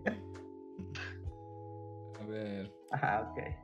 Rulon Kowalski nos escribe en un podcast también ya un poco antiguo que se llama La Perturbadora Webcam Mom, que dice, es curioso, en este podcast se habló de, Artem de que Artemio los mencionó en su podcast por la crisis del 94. Yo fui el que le preguntó qué onda con eso a Artemio. Artemio me llevó a Bully Video y desde ahí empecé a verlos. Luego me seguí con sus podcasts, cada vez me estoy yendo más atrás en el tiempo, hasta llegar aquí donde mencionan a lo de Artemio. Y debo decir que es muy gracioso ver que las tonterías que haces en un lado afectan retroactivamente en otro, y ahora el círculo está completo. Wow. Sí, es el efecto mariposa, ¿no? Mariposa. Completamente. No, sí. Moví algo en un podcast y eso así desató una serie de acontecimientos continuos hasta llegar a este momento. Ajá, hasta que- llegar a este superchat. y donde puedes ver el efecto. Pues muchísimas gracias, Rulon. Gracias por, bueno, venir de Artemio y unirte ya desde hace un rato con nosotros. Sí, O sea, ya ese podcast ya ni existe. O sea, está muy loco. El Score VG ya lo dejaron de hacer. Y es tiempos del pasado y, el- y los fans que se intercambiaron aquí siguen, qué chido. A ver, Coffee Maiden nos escribió en el de Temazcales y Nahuales. Dice, para abonar un poco a la conversación de los nahuales, en la región de Juchitán, en Oaxaca, la creencia va de que te conviertes en animal cubri- cubriéndote con la piel de este animal. Pero si mal no recuerdo, es una piel especial y única de tu animal espiritual. Y es posible perder los poderes si alguien sala, o sea, le echa sal a esa piel. Ok. O sea, es como Pues conocimiento a la hora del Nahual es como el podcast que según yo va a triunfar en Spotify. que además es tu sueño, ¿no? Este, pues sí, como que siento que que sí podría estar hablando de Nahuales mucho. Más, más que hablando, porque yo no sé mucho, más bien escuchando cosas de Nahuales. La Nahualita no sé nada. podcast. Y luego hacer mi película de Nahuales, así. Que va a Había una telenovela. ¿no? Había una telenovela de TV Azteca que se llamaba La Nahuala. La Nahuala, claro, claro, la Nahuala. Y creo que se convertía en una en, en una chita o algo así. La Era Nahuala. con esta Christian Bach, ¿era Christian Bach la Nahuala? creo que sí. No sé, se veía, se veía terrible esa telenovela. No, no, yo no me acuerdo ahí sí, no, no, o sea, como que... Sí, sí existía la Nahuala. Sí, sí, sí. La, la... No, era la chacala, no era la chacala, no la nahuala, la chacala. ¿Sí? Sí, ya. Producida por David Burns, Elisa Salinas y marca el regreso de. bla, bla, bla, bla. Ah, y si era Christian Bach, miren, no estoy tan mal en mi memoria. Se le ponían los ojos como demoníacos, ¿no? Ajá, sí, pero era la chacala, no la nahuala. La que sí es la leyenda de la nahuala es la de. Christian Bach ya murió, ¿no? O, o- o estoy confundiendo. No, sí, sí murió, sí murió. Ah, ok, sí. Y anunciaba muebles. Ajá, este era Interceramic, ¿no? Creo. Intercerámica, ok, ya, sí. Sí, aquí está. No sabía que había sido la chacala. Sí, pues tenía una forma como, tenía un rostro como para malvado, malvada, ¿no? Y como, ajá, como que sí, fácilmente puede multar a Nimorph. Sí, tiene los elementos, ajá, de, de- de- como que te puedes echar en la noche. Ajá. Descansa en paz, Christian Bach. Este tiene un rostro como de un ser que puede acechar por la noche. Así, así conoció a su esposo. Me encanta. A ver. Siguiente super chan es de Buffon Sunset. Que dice. Nos escribió en el oscuro regreso del GeoGuessr. Dice. Sin novedad en el frente es justo la película que ustedes describen que deberían hacer. Dice. En ella reflejan primero el heroísmo entre comillas que le venden a los jóvenes para reclutarlos en nombre de la grandeza y la patria. patria. Y lentamente vemos cómo el protagonista se va quebrando ante la cruda realidad de la guerra y la desesperanza. Entonces, esa es la película que quieres de la guerra, Luis. O sea, pero yo ya no quiero películas de guerra. Ya es como, ya, no más. Dejen de insistir, ¿no? No voy a volver a ver una película de guerra en mi vida. Por lo menos de la Primera Guerra Mundial. Y curiosamente, el otro super gracias que queda es de Eduardo eh, Salinas, que dice: Lo irónico es que sin novedad en el frente no glorifica la guerra, es cruda y trágica.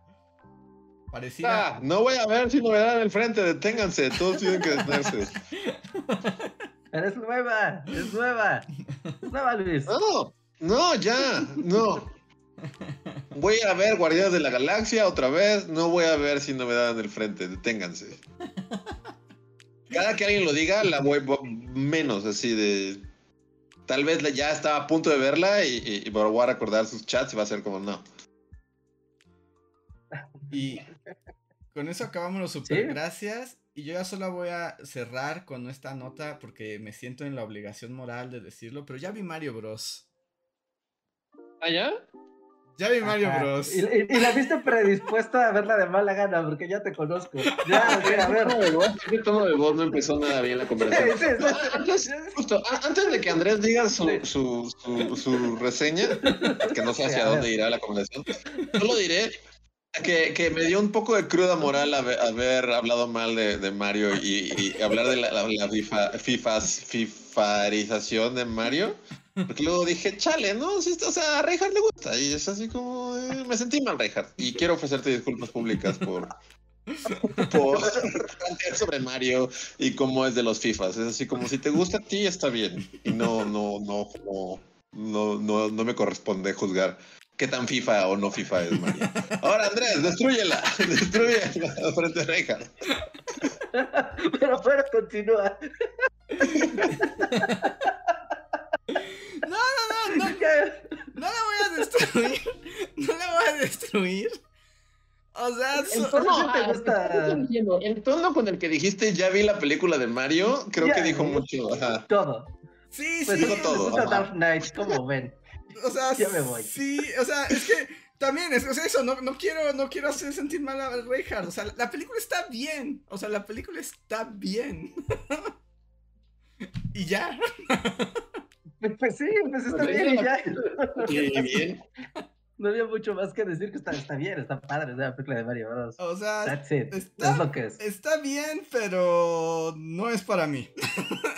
Digamos que no es para mí.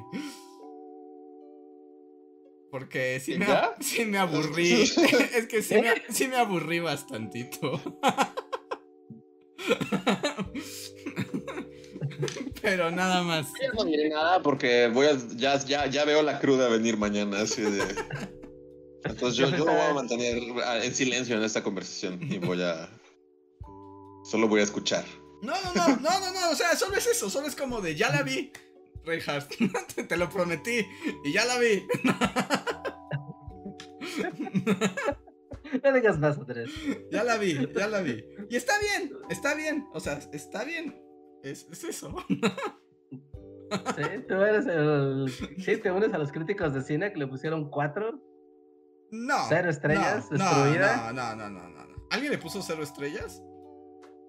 Pues, le ponían tres y cuatro, ¿no? Era como lo que la prensa le dio en la salida. No, no, no, no, no, para nada.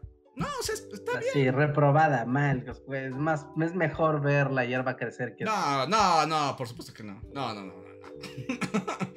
así. No, no, no. Ver una película de Marvel fue más doloroso, cualquiera que es que, que ver Mario Bros.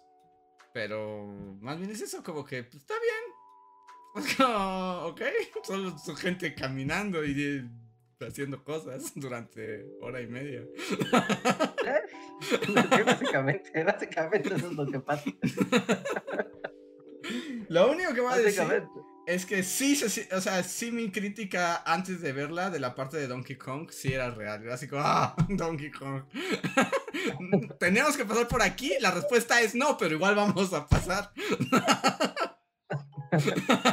Siento que, que, que, que sí, o sea, cuando, cua- ¿No estabas predispuesto un poco a que, o sea, no ibas a decir... Veías, veías un universo en el que hubieras dicho, oh, vaya, estaba equivocado. Sí, no, no sí pasar. era necesario. O sea, es- esperaba que así fuera, pero no. Pero no, no está mal, la película no está mal. O sea, sí, sí, es como... Está bonita. O sea, es bonito lo que ves en la pantalla. Pero...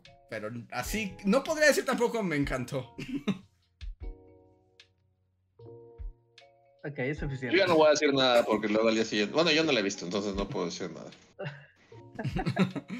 Pero no, no me parece que sea mala película. O sea, y hasta para los estándares Illumination, sí me parece de lo mejor que han hecho.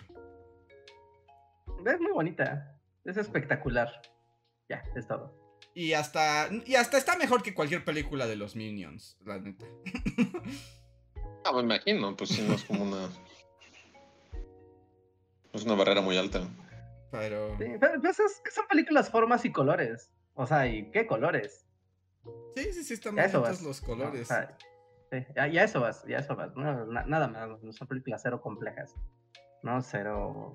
Cero buscando que te que, eh, involucres en la profundidad de los personajes o siquiera del desarrollo de la historia. Es como solo pasan cosas de A a B. Fin, disfruta el show Ay, y mira cuánto. de, de hecho, creo que la peor parte de la película es cuando quieren darle profundidad a las cosas. Sí, porque no tiene, no viene el caso. Es como de no, sigan saltando y mostrando referencias a los videojuegos. Hay toda una parte Continúen. donde Mario Bros reflexiona sobre su relación con su padre y es como de a nadie le importa Mario, o sea, esto no está desarrollado, no tiene ninguna injerencia en lo que te está pasando. No le sumemos profundidad, sigue diciendo wahoo y brincando, por favor. Sí, no, no viene de ningún lado ni va a ningún lado. Simplemente dejémoslo pasar. Ya, eh, yo- es que, ah, es que no quiero seguir. No, ya no voy a decir nada. No la he visto y mañana me va a dar cruda moral. Bueno, rápidamente, sin saber nada ni nada. me- y, y es que, de nuevo, mi conocimiento es solo memes, Reinhardt. O sea, mi conocimiento se basa en los memes. Y debo decir que, que, bueno, ya que, Andrés, ya que Andrés lo sacó al tema, odio al papá de Mario y odio como su meme de, de ellos en la... Como que es una familia muy rara. No sé, todos se ven... El papá de Mario se ve de la misma edad que Mario. Es así como... todos son Marios y me molesta. Y sí, o sea, es así como de... ¿Por qué, ¿Por qué hay una casa Mario? Es así como... No, Y es un poco reino- raro, es un poco raro porque ponen a Mario en como en el papel de un niño, como si fuera un, eh, como fuera el- un niño, pero es- ya es un señor. Ah, Ajá, exacto, ajá, justo, creo que es eso. Y de nuevo, mi, mi, mi, mi crítica se basa en el meme, pero uno asocia a Mario con un señor con barriga y bigote y eso es un señor. Es siempre Mario siempre ha sido un señor. Pero el meme lo hace ver como que están en la comida y es así como, como, como que el papá lo regaña y, está, y lo manda a su cuarto y es como, "Eres un tienes como 45 años, ¿por qué? ¿Por qué? ¿Por qué parece como que estás haciendo aquí un emprendimiento arriesgado de Ajá, adolescente? exacto. Claramente eres un señor. Exacto. Ah, nadie asocia a Mario con un joven que apenas es como de siempre ha sido un señor, super señor, así. Un señor italiano con un bigotazo y una panza. Y, y- y verlo así como de, oh, papá, ¿por qué no me entiendes? Como que. Mario tiene papá, ¿está muerto? Es así como. Ya, mañana voy a repetir. Reinhardt, qué bueno que te gusten las películas que te gusten. ¿no? Y nosotros no somos nadie para No, no tu somos amor nadie. por- Eso sí es to- completamente una, una- una locura. completamente innecesario entrar a, a profundizar en la familia Mario. Y en la abuelita Mario y en, las, y en los primos Mario. Es como, ¿y ellos qué? ¿Por qué? ¿Para? O sea, ¿cómo? ¿Para qué? Pasemos a las tuberías y a los Goombas. Te digo, irónicamente, creo que la parte más débil de la película es cuando quieren. eh, profundidad. como esa profundidad. En Mario, porque creo que la. O sea, creo que funciona un poco más profundizar en Peach y en Bowser, como que tiene más sentido. Pero la- el, el dilema Mario, problemas freudianos, o sea, sí es como. Como que no sé. No es el lugar ni el momento para Exacto. tener. Sí, sí, sí, sí. Es raro, No es la película adecuada para entrar en esas cosas. Pero yo creo que se fueron por la dificultad de cómo planteamos el inicio de la película, ¿no? Cómo, cómo arrancamos esto. Ya que arranca, ya todo pasa solo. Ajá. Pero como de cómo partes de que un güey que está en Nueva York va al mundo de Nintendo. O sea, ¿cómo, haces el salto de... ah, Pero si lo piensas, Reinhardt, podrías quitarlo de la familia e igual funciona. Con él y pues Luigi haciendo su trabajo de fontaneros, punto. Sí, sí, recortando ahí. Sí, sí, recortando esta parte y dejando como su rivalidad con el otro plomero. Ajá, el Ay, plomero ¿sabes? inventado también tenía más sentidos. Pero sí es como de no. No está inventado, Andrés, es un personaje de Breaking Crew. Sí, yo lo sé, pero es así como, pero su rival así, su rival de Mario. Que además nuevamente trata a Mario como un niño, pero Mario no es un niño, sí, o sí es un niño Reinhardt y nunca lo No, supimos. no es, no, no es un niño. Creo que en el canon creo que tenemos, somos más viejos que Mario Bros. Creo que ya para el No, o sea, que bueno, pero es viejos. señor. Sí, bueno, pero Es un señor, y por lo menos el meme que he visto es así como de Mario yéndose a su cuarto, y es así como de. Y toda la familia Mario. y es como, Pero, pero es un señor. Y Luigi es un señor también. ¿Por qué los. los ¿Por qué los están infantilizando? Además, como esta que, película? como que el papá Mario juzga a Mario porque parece ser, o sea, no te dicen qué, pero al parecer Mario tenía un empleo estable, como de Godín. ¿Sí? Y renunció Trabajaba a en un. En un despacho así serio. Ajá, y renunció a todo para seguir un sueño de fontanero junto con Luigi. Y entonces el Porque papá se supone está... que Mario Bros. y Luigi tienen veintitantos años, tienen 25 años, una cosa así. Ujú. O sea, Se ya no grandes. son- La vida los ha tratado mal. Es el bigote, es el bigote. Cuando te dejas bigote, la, la edad te, te- te suma. Pero sí, o sea, en el canon se supone que tienen 20 y algo años y Peach tiene 21 años, 20 años. O sea, todos son como... Que por ejemplo, como eso, eso sí me gustó, como que Peach es una humana perdida en el reino de los hongos. Dije, ok, esto explica por qué es la princesa de estas criaturas de Last of Us. O sea, es Todo el como... mundo loco, ¿no? Es como, eso me gustó, eso sí me gustó. Fue como de, ah, mira, es una buena explicación para, Para esta cosa tan rara. para Peach. Creo que, creo que eso funcionó. Y Bowser está chistoso. Y, y sí, ah, solo te iba a reclamar una cosa, Reger, que habías dicho que no salían los Hammer Bros. Y sí salen. ¿Sí están los Hammer Bros? Sí. ¿Hay martillos volando por todos lados? Sí, cuando ya están en la batalla final en Brooklyn. Y Mario toca la estrella y obtiene los poderes estrella. Y corre Ajá. como contra todos los enemigos. Sí salen los Hammers Bros. y lo golpean con el martillo así. Y el martillo le revienta encima y no le pasa nada. Pero son los de Super Mario World, ¿no? Los gorditos. Las tortugas como gorditas. Pero, No, pero no, si es el Hammer Bros. Es el Hammer Bros. No, no, eso no es un Hammer Bros. ¿no? Eso no es un Hammer Bros. Porque no O sea, es el. otra tipo de criatura. No, porque no es el que. No es el fútbol americano. Por- Ajá, ese son estas como tortugas. No, no es el fútbol americano, es una tortuga, es una tortuga robusta con un martillo. Mm, ok, ok. Ahora que la vuelvo a ver, la, los buscaré, porque yo me quedé así de. No puede haber, no puede haber Hammer Bros. Sí, pero sea, no, no. así yo fui como el Leonardo DiCaprio, el meme, así de ahí está el Hammer Bros. Ajá. Sí, sí, sí, estaba alguien que, que lo, lo trataba de documentar nuevamente. No, de hecho, al parecer, ahorita haciendo una googleada rápida, hay gente que igual se lo preguntó y están en las fiestas. En la super, la, super fiesta de Bowser está bien chida. Es que es puro fanservice. Es que partamos de que esta película es puro fanservice. Porque no es otra cosa.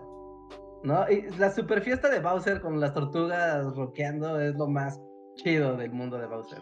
Está padre. Bowser está padre. De hecho, Bowser es el personaje más interesante. Bowser está chido, Kamek está bien chistoso.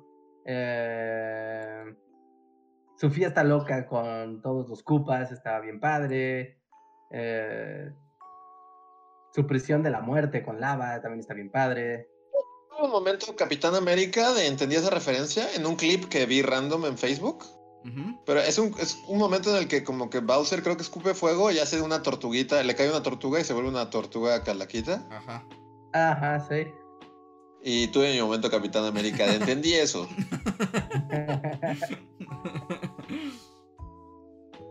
Y ya, esa es mi reseña de lo poco que he visto de esta película.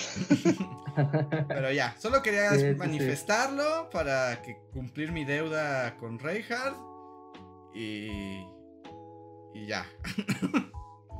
Ah, Están diciendo en el chat que sí, que, que- que Mario es un don. Y sí, para mí Mario es Bob, Ho- Bob Hoskins, Ajá. el de la película. O sea, cuando Sí, ¿no? pienso en Mario, así, es, es- es- es de la edad de Bob Hoskins. es así. Entonces, viendo que su papá lo manda a su cuarto, es como de, ¿what? Súper raro. Es muy raro. De hecho, yo cortaría toda la parte de Mario y mi conflicto con mi padre. Es como de. Además, me rompes. Es como, ya, ya quiero pasar lo que sigue, ya me quiero ir, deja de llorar. Acaba de empezar la película, Andrés. Ahora te sientas. No, de hecho, lo sufrí más como al final, cuando tiene su momento adentro de la ballena Pinocho. Ah, Ok, ok, ok. Bueno, se lo come como un monstruo marino y es como ahí su momento de reflexionar sobre la relación de su padre. Y es como, no, no, ya, ya, lo que sigue. no te detengas, película, ya vámonos.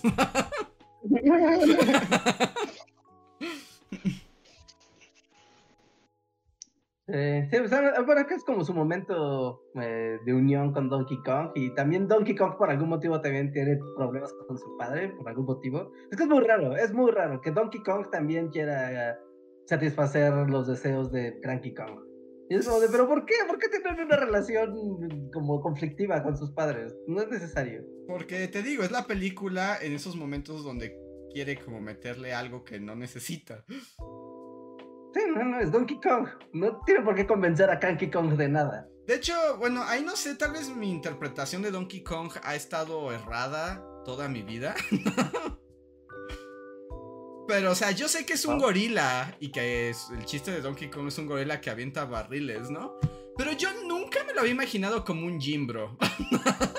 o sea, nunca me imaginé que Donkey Kong era un Jimbro. No, O sea, porque tiene, sentido que sea un Jim, bro, pero sí, yo tampoco. Porque en los juegos de Donkey Kong, literal había un Jimbro. O sea, se había uno. aparte, Sí. ¿no? Yo había un gorila con lentes de acá, de yo soy el Paps. Yo era como de, "Ah, o sea, ya existe ese gorila, no tendría por qué ser Donkey Kong ese gorila. Para mí fue un poco choqueante porque, eh, eh, o sea, el, el Donkey Kong que yo me imaginaba jugando los juegos de Donkey Kong, claramente no era este Donkey Kong. eh, es difícil, ¿verdad? Como es un gorila medio menso, ¿no? Es todo. Es un Jimbro, es un Jimbro, básicamente es un Jimbro este Donkey Kong. Ajá, este sí, sí, es como de wow, y, es- y qué molesto es, y es muy molesto Donkey Kong. Y en cambio, pues en los juegos yo tenía una percepción diferente de él. Más bien era como voy a salvar a mi familia de la isla del cocodrilo pirata, ¿no? Bueno, pues eso. Ahí es donde la magia de Nintendo ocurre, Andrés. Porque como nunca hay nada, cada quien lo llena con lo que desea. Sí, sí, sí, sí, sí. Sí, sí. Solamente es así como de mi Donkey Kong en mi imaginación no era a esto. Sí, porque no hay motivo para que sustentes, porque imaginabas lo que imaginabas, ni para que sea como es. O sea, no hay sustento para nada. Como de no, solo este es el que nos dieron. That's it. Donkey Kong 2023, ahora es un Jimbro. Fin. Sí, pero ya, esos ya son mis comentarios. Pero no, no está mala, no está mala. Y ya va a llegar a plataformas de streaming esta semana. Ay, maldita sea. En el cine, Está súper espectacular la película. Pero bueno, ahora sí, ya son las 11. ¿Tenemos algo más que decir? Ah, Eh, yo solo contaré rápidamente. O bueno, para el poscotorreo. Ok. Va. Va, va, pues más rápido, nada más para avisarles. Mañana estreno en el canal. Estén atentos con la campanita de notificaciones en, en el canal principal que tenemos estreno. Les va a gustar, es un tema que han Tenemos- estado esperando. Es un tema grande y es un video, no, no es por presumir, pero es un video que según yo quedó muy padre, muy bonito, con mucha investigación visual. Aprecien lo visual. que aprecien tu trabajo de archivo, la verdad. Sí, sí, este, no- este video no lo pongan como lo voy a ver mientras lavo los platos. No lo escuchen, véanlo, véanlo, carajo. Un video nuestro, pongan, pongan a lavar los platos. Sí, Todo el archivo se, se cura muchísimo para que sea correcto, ¿no? Y para que digas, ah, wow, o sea, estoy viendo lo que me está contando literal, no es una representación, no es un yo creo que se veía así, es lo que te estoy contando. Eso Ajá. es. Así que mañana vean el nuevo video de Bully Magnets, les va, les va a gustar mucho y creo que va a generar también mucha conversación. Compártanlo con toda la gente y, y salgan de dudas de temas de Latinoamérica. Así Mañana, tempranito. Mañana. Eh, también, también, también, también, también, que tenemos pendiente? No, pues nada más. Tenemos estreno. No olviden seguirnos en nuestras redes sociales. No olviden unirse a nuestro Discord, donde se están generando memes en tiempo real. Estoy viendo las notificaciones, ¿no? Donde se pueden juntar con la comunidad, eh, ver memes, ver chistes, entrar en discusiones constructivas con la comunidad, compartirse libros, etcétera. Así que pasen a nuestro Discord. También gracias a la gente que nos sigue en plataformas, en Spotify, iTunes, Google Podcast. Me han estado llegando unos correos de que la gente de Spotify ha interactuado con un question and answers de Bully Magnets que no sé qué es. Si alguien sabe qué es, por favor háganmelo saber. no, porque le pico, así como, como administrador, Ajá. le pico y me manda, no hay nada que mostrar. Pero cada vez llegan más correos de gente que está resolviendo ese QA de Bully Magnets. Y es como de, ¿qué, qué, qué Si alguien lo, ha, pregunta, lo no? hizo. Ajá. Sí, ¿qué les preguntan? ¿Qué es? ¿Qué, ¿Qué les ofrece? ¿Qué?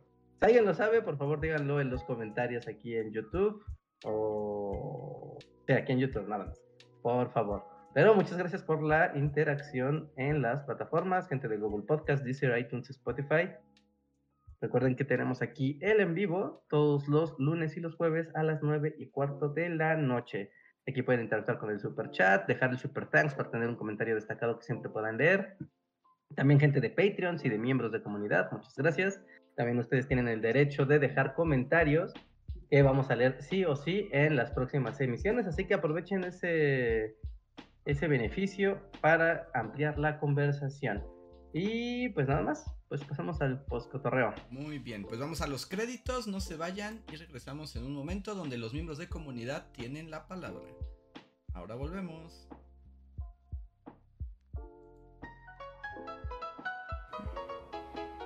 Síguenos en Facebook, Twitter y YouTube con el usuario Bully Magnets. También suscríbete a nuestro podcast en iTunes y en la app de Mixler para tener lo más nuevo de nuestros contenidos siempre a la mano. Deja tus comentarios, suscríbete, compártenos con tus amigos y recuerda, Bully Magnets, donde la historia en verdad es divertida.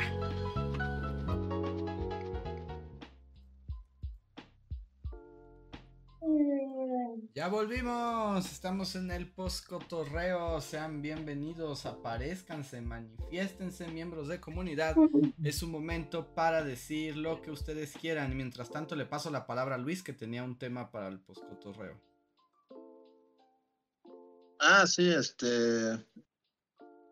Bueno, solo diré que, que eh, estoy en la ciudad y entonces eh, ya tenía planeado así de, había prometido que iba a hacer la prueba de la Rosalía ah, sí. Coke. La coca de la ah, Rosalía. El primer día que llegué estaba en mi escritorio y accidentalmente se cayó y explotó. Como excusa, ¿no? No, no, no.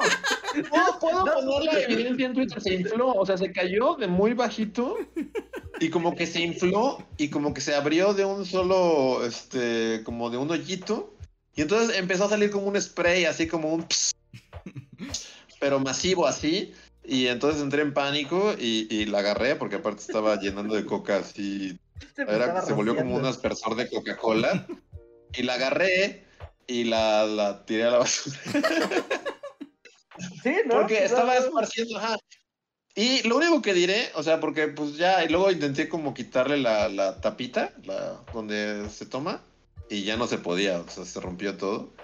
Pero quedé perfumado como si me hubiera echado un perfumito así súper cute. Entonces, esa es mi reseña. O sea, olí rico, olí como una, como a, como a coco o no sé qué. Olí rico así como si me hubiera echado perfume.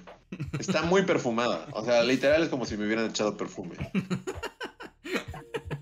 Es la reseña más extraña. sí, es la, cata de, refresco más extravagante. Es que no la probé, o sea, es que literal, no sé si les ha... A mí nunca me había pasado, pero se cayó y solo salió de un... de un agujerito. Pero era como una brisa, así como una... como cuando pones el aspersor del jardín, pero de coca de la Rosalía. Entonces... O sea, me cubrió de una fina brisa de coca de Rosalía y, y, mi reseña es que es muy perfumadita. Está muy perfumadita esa coca. Sí, no, no sé por beberla, pero está perfumada. ¿eh? ¿No hiciste por beber así de ese chorrito, así disparado, así como... ¿O sea, de tomar? Sí. Es que entré en pánico porque estaba llenando toda mi. O sea, estaba esparciendo de coca de la Rosalía toda mi casa y fue así como: tengo que meter el bote de basura ya. Es como un sketch como de los tres chiflados, ¿no? Sí, sí, fue un poco como un sketch así de. de Jerry Lewis, así de. ¡La coca de la Rosalía, no! Y entre más trata de resolverlo, más se descompone. todavía se puede comprar. ¿Todavía se puede comprar? Según yo sí se puede, ¿no? O sea, la venden en, los Oxxos y así, ¿no? No sé si todavía, ¿eh? Pero yo creo que todavía encuentras. Yo creo que al día de hoy todavía encuentras, pero hay que correr. No, no, no creo que dure mucho tiempo la, la coca de Rosalía. Va. Así que vayan a su Oxxo más cercano. Pues sí la vean en el Oxxo. comercial. No, sí. Mm, supongo que sí, porque nosotros siempre tienen esas cosas de ediciones especiales y de promocionales. No, yo creo que, yo creo que sí. Y si no, en los centros comerciales mm, grandes. En su tienda de autoservicio más cercana. O de plano, si se van a ver muy, muy fans de Coca-Cola, pues vayan al centro a la tienda Coca-Cola de Madero. Ah, hay una tienda Coca-Cola, ¿verdad? Es cierto. Sí.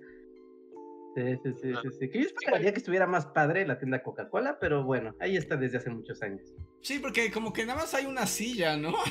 y siempre hay una señora sentada ahí. Ajá, una doña tomándose su coca y una barra ahí para que medio, como que hagas como que tomas. Pero tiene cero encanto. La, Coca-Cola Store tiene cero encanto. Cuando debería de ser algo super charming. Así de, claro, ¿no? La historia de Coca-Cola, ¿no? Las cosas de las Olimpiadas, los osos, los carritos, eh, todo rojo por todos lados, súper retro de los 50, no sé, es muy fácil trabajar con Coca-Cola, pero no. Sí, acaba de desbloquear así, tenía reprimido el recuerdo de la tienda Coca-Cola, pero sí es cierto, ahí está. Eh, la Coca-Cola Store. Bueno, ahí pueden conseguir la coca de la Rosalía. Y la coca de vainilla también. Si les Mm. gusta. ¿Esa es eterna? Y la cherry. Sí, creo que, pero creo que nada más la venden ahí.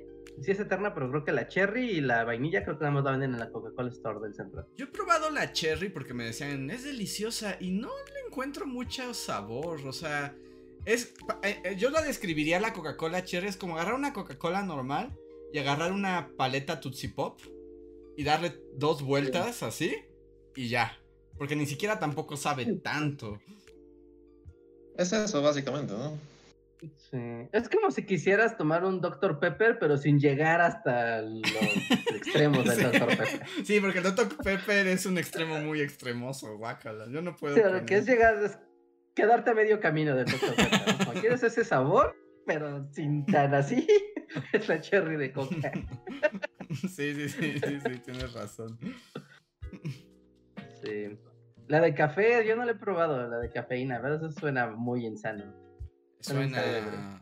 ¿Y sabrá café o solamente le ponen cafeína como para que sea como un monster? Mm. No sé, ¿alguien, ¿alguien la ha probado? No, porque para eso pues te tomas un monster acá, uno de mango. Sí, pues sí, yo no lo he probado. Mm. A En fin, luego hablamos de Coca-Colas. Voy saludando a los que andan por aquí: John Racer, Shadow, Chuck Mock, Jorge Reza, José Antonio Bricio, Gea que dice: Bully, ¿ya vieron Guardianes? Es que voy llegando, jaja. Aún no. Aún, solo Luis, solo Yo Luis. ya, pero no puedo hacer mucha reseña sin spoilerear, entonces me guardaré mis comentarios. Y está Patricia Ramírez, Andrés Ferardo, Rauco, Catalina y Sergio Juárez. Muchísimas gracias por siempre apoyarnos y ser parte del sistema de membresías de Bully Magnets Podcast aquí en YouTube. Wow. ¿Qué?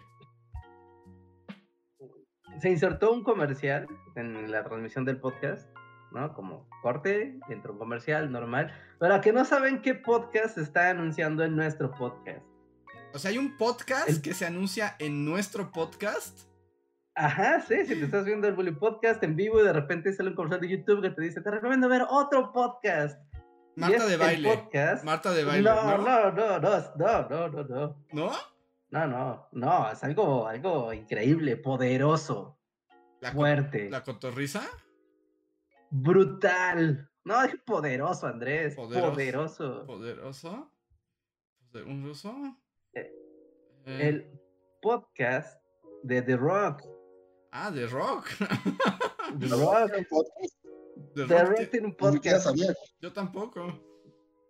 Yo tampoco lo sabía, pero ahora lo sé. The Pivot se llama el podcast de The Rock y se anuncia en el Bully Podcast. Wow. Wow. Wow. Es como Sí, yo los grados de separación, ¿no? Entre, entre los bully y The rock. Wow, a ver si a alguien más le salió el comercial de The Rock anunciando su podcast Pero The Rock sí. en el Bully ¿Pero tú crees que sí sea un podcast de The Rock o solo es una de las mil cosas que anuncia The Rock? No, es su podcast porque es un podcast de lucha libre contra, con otros luchadores. Y son otros cuatro güeyes que no te importan.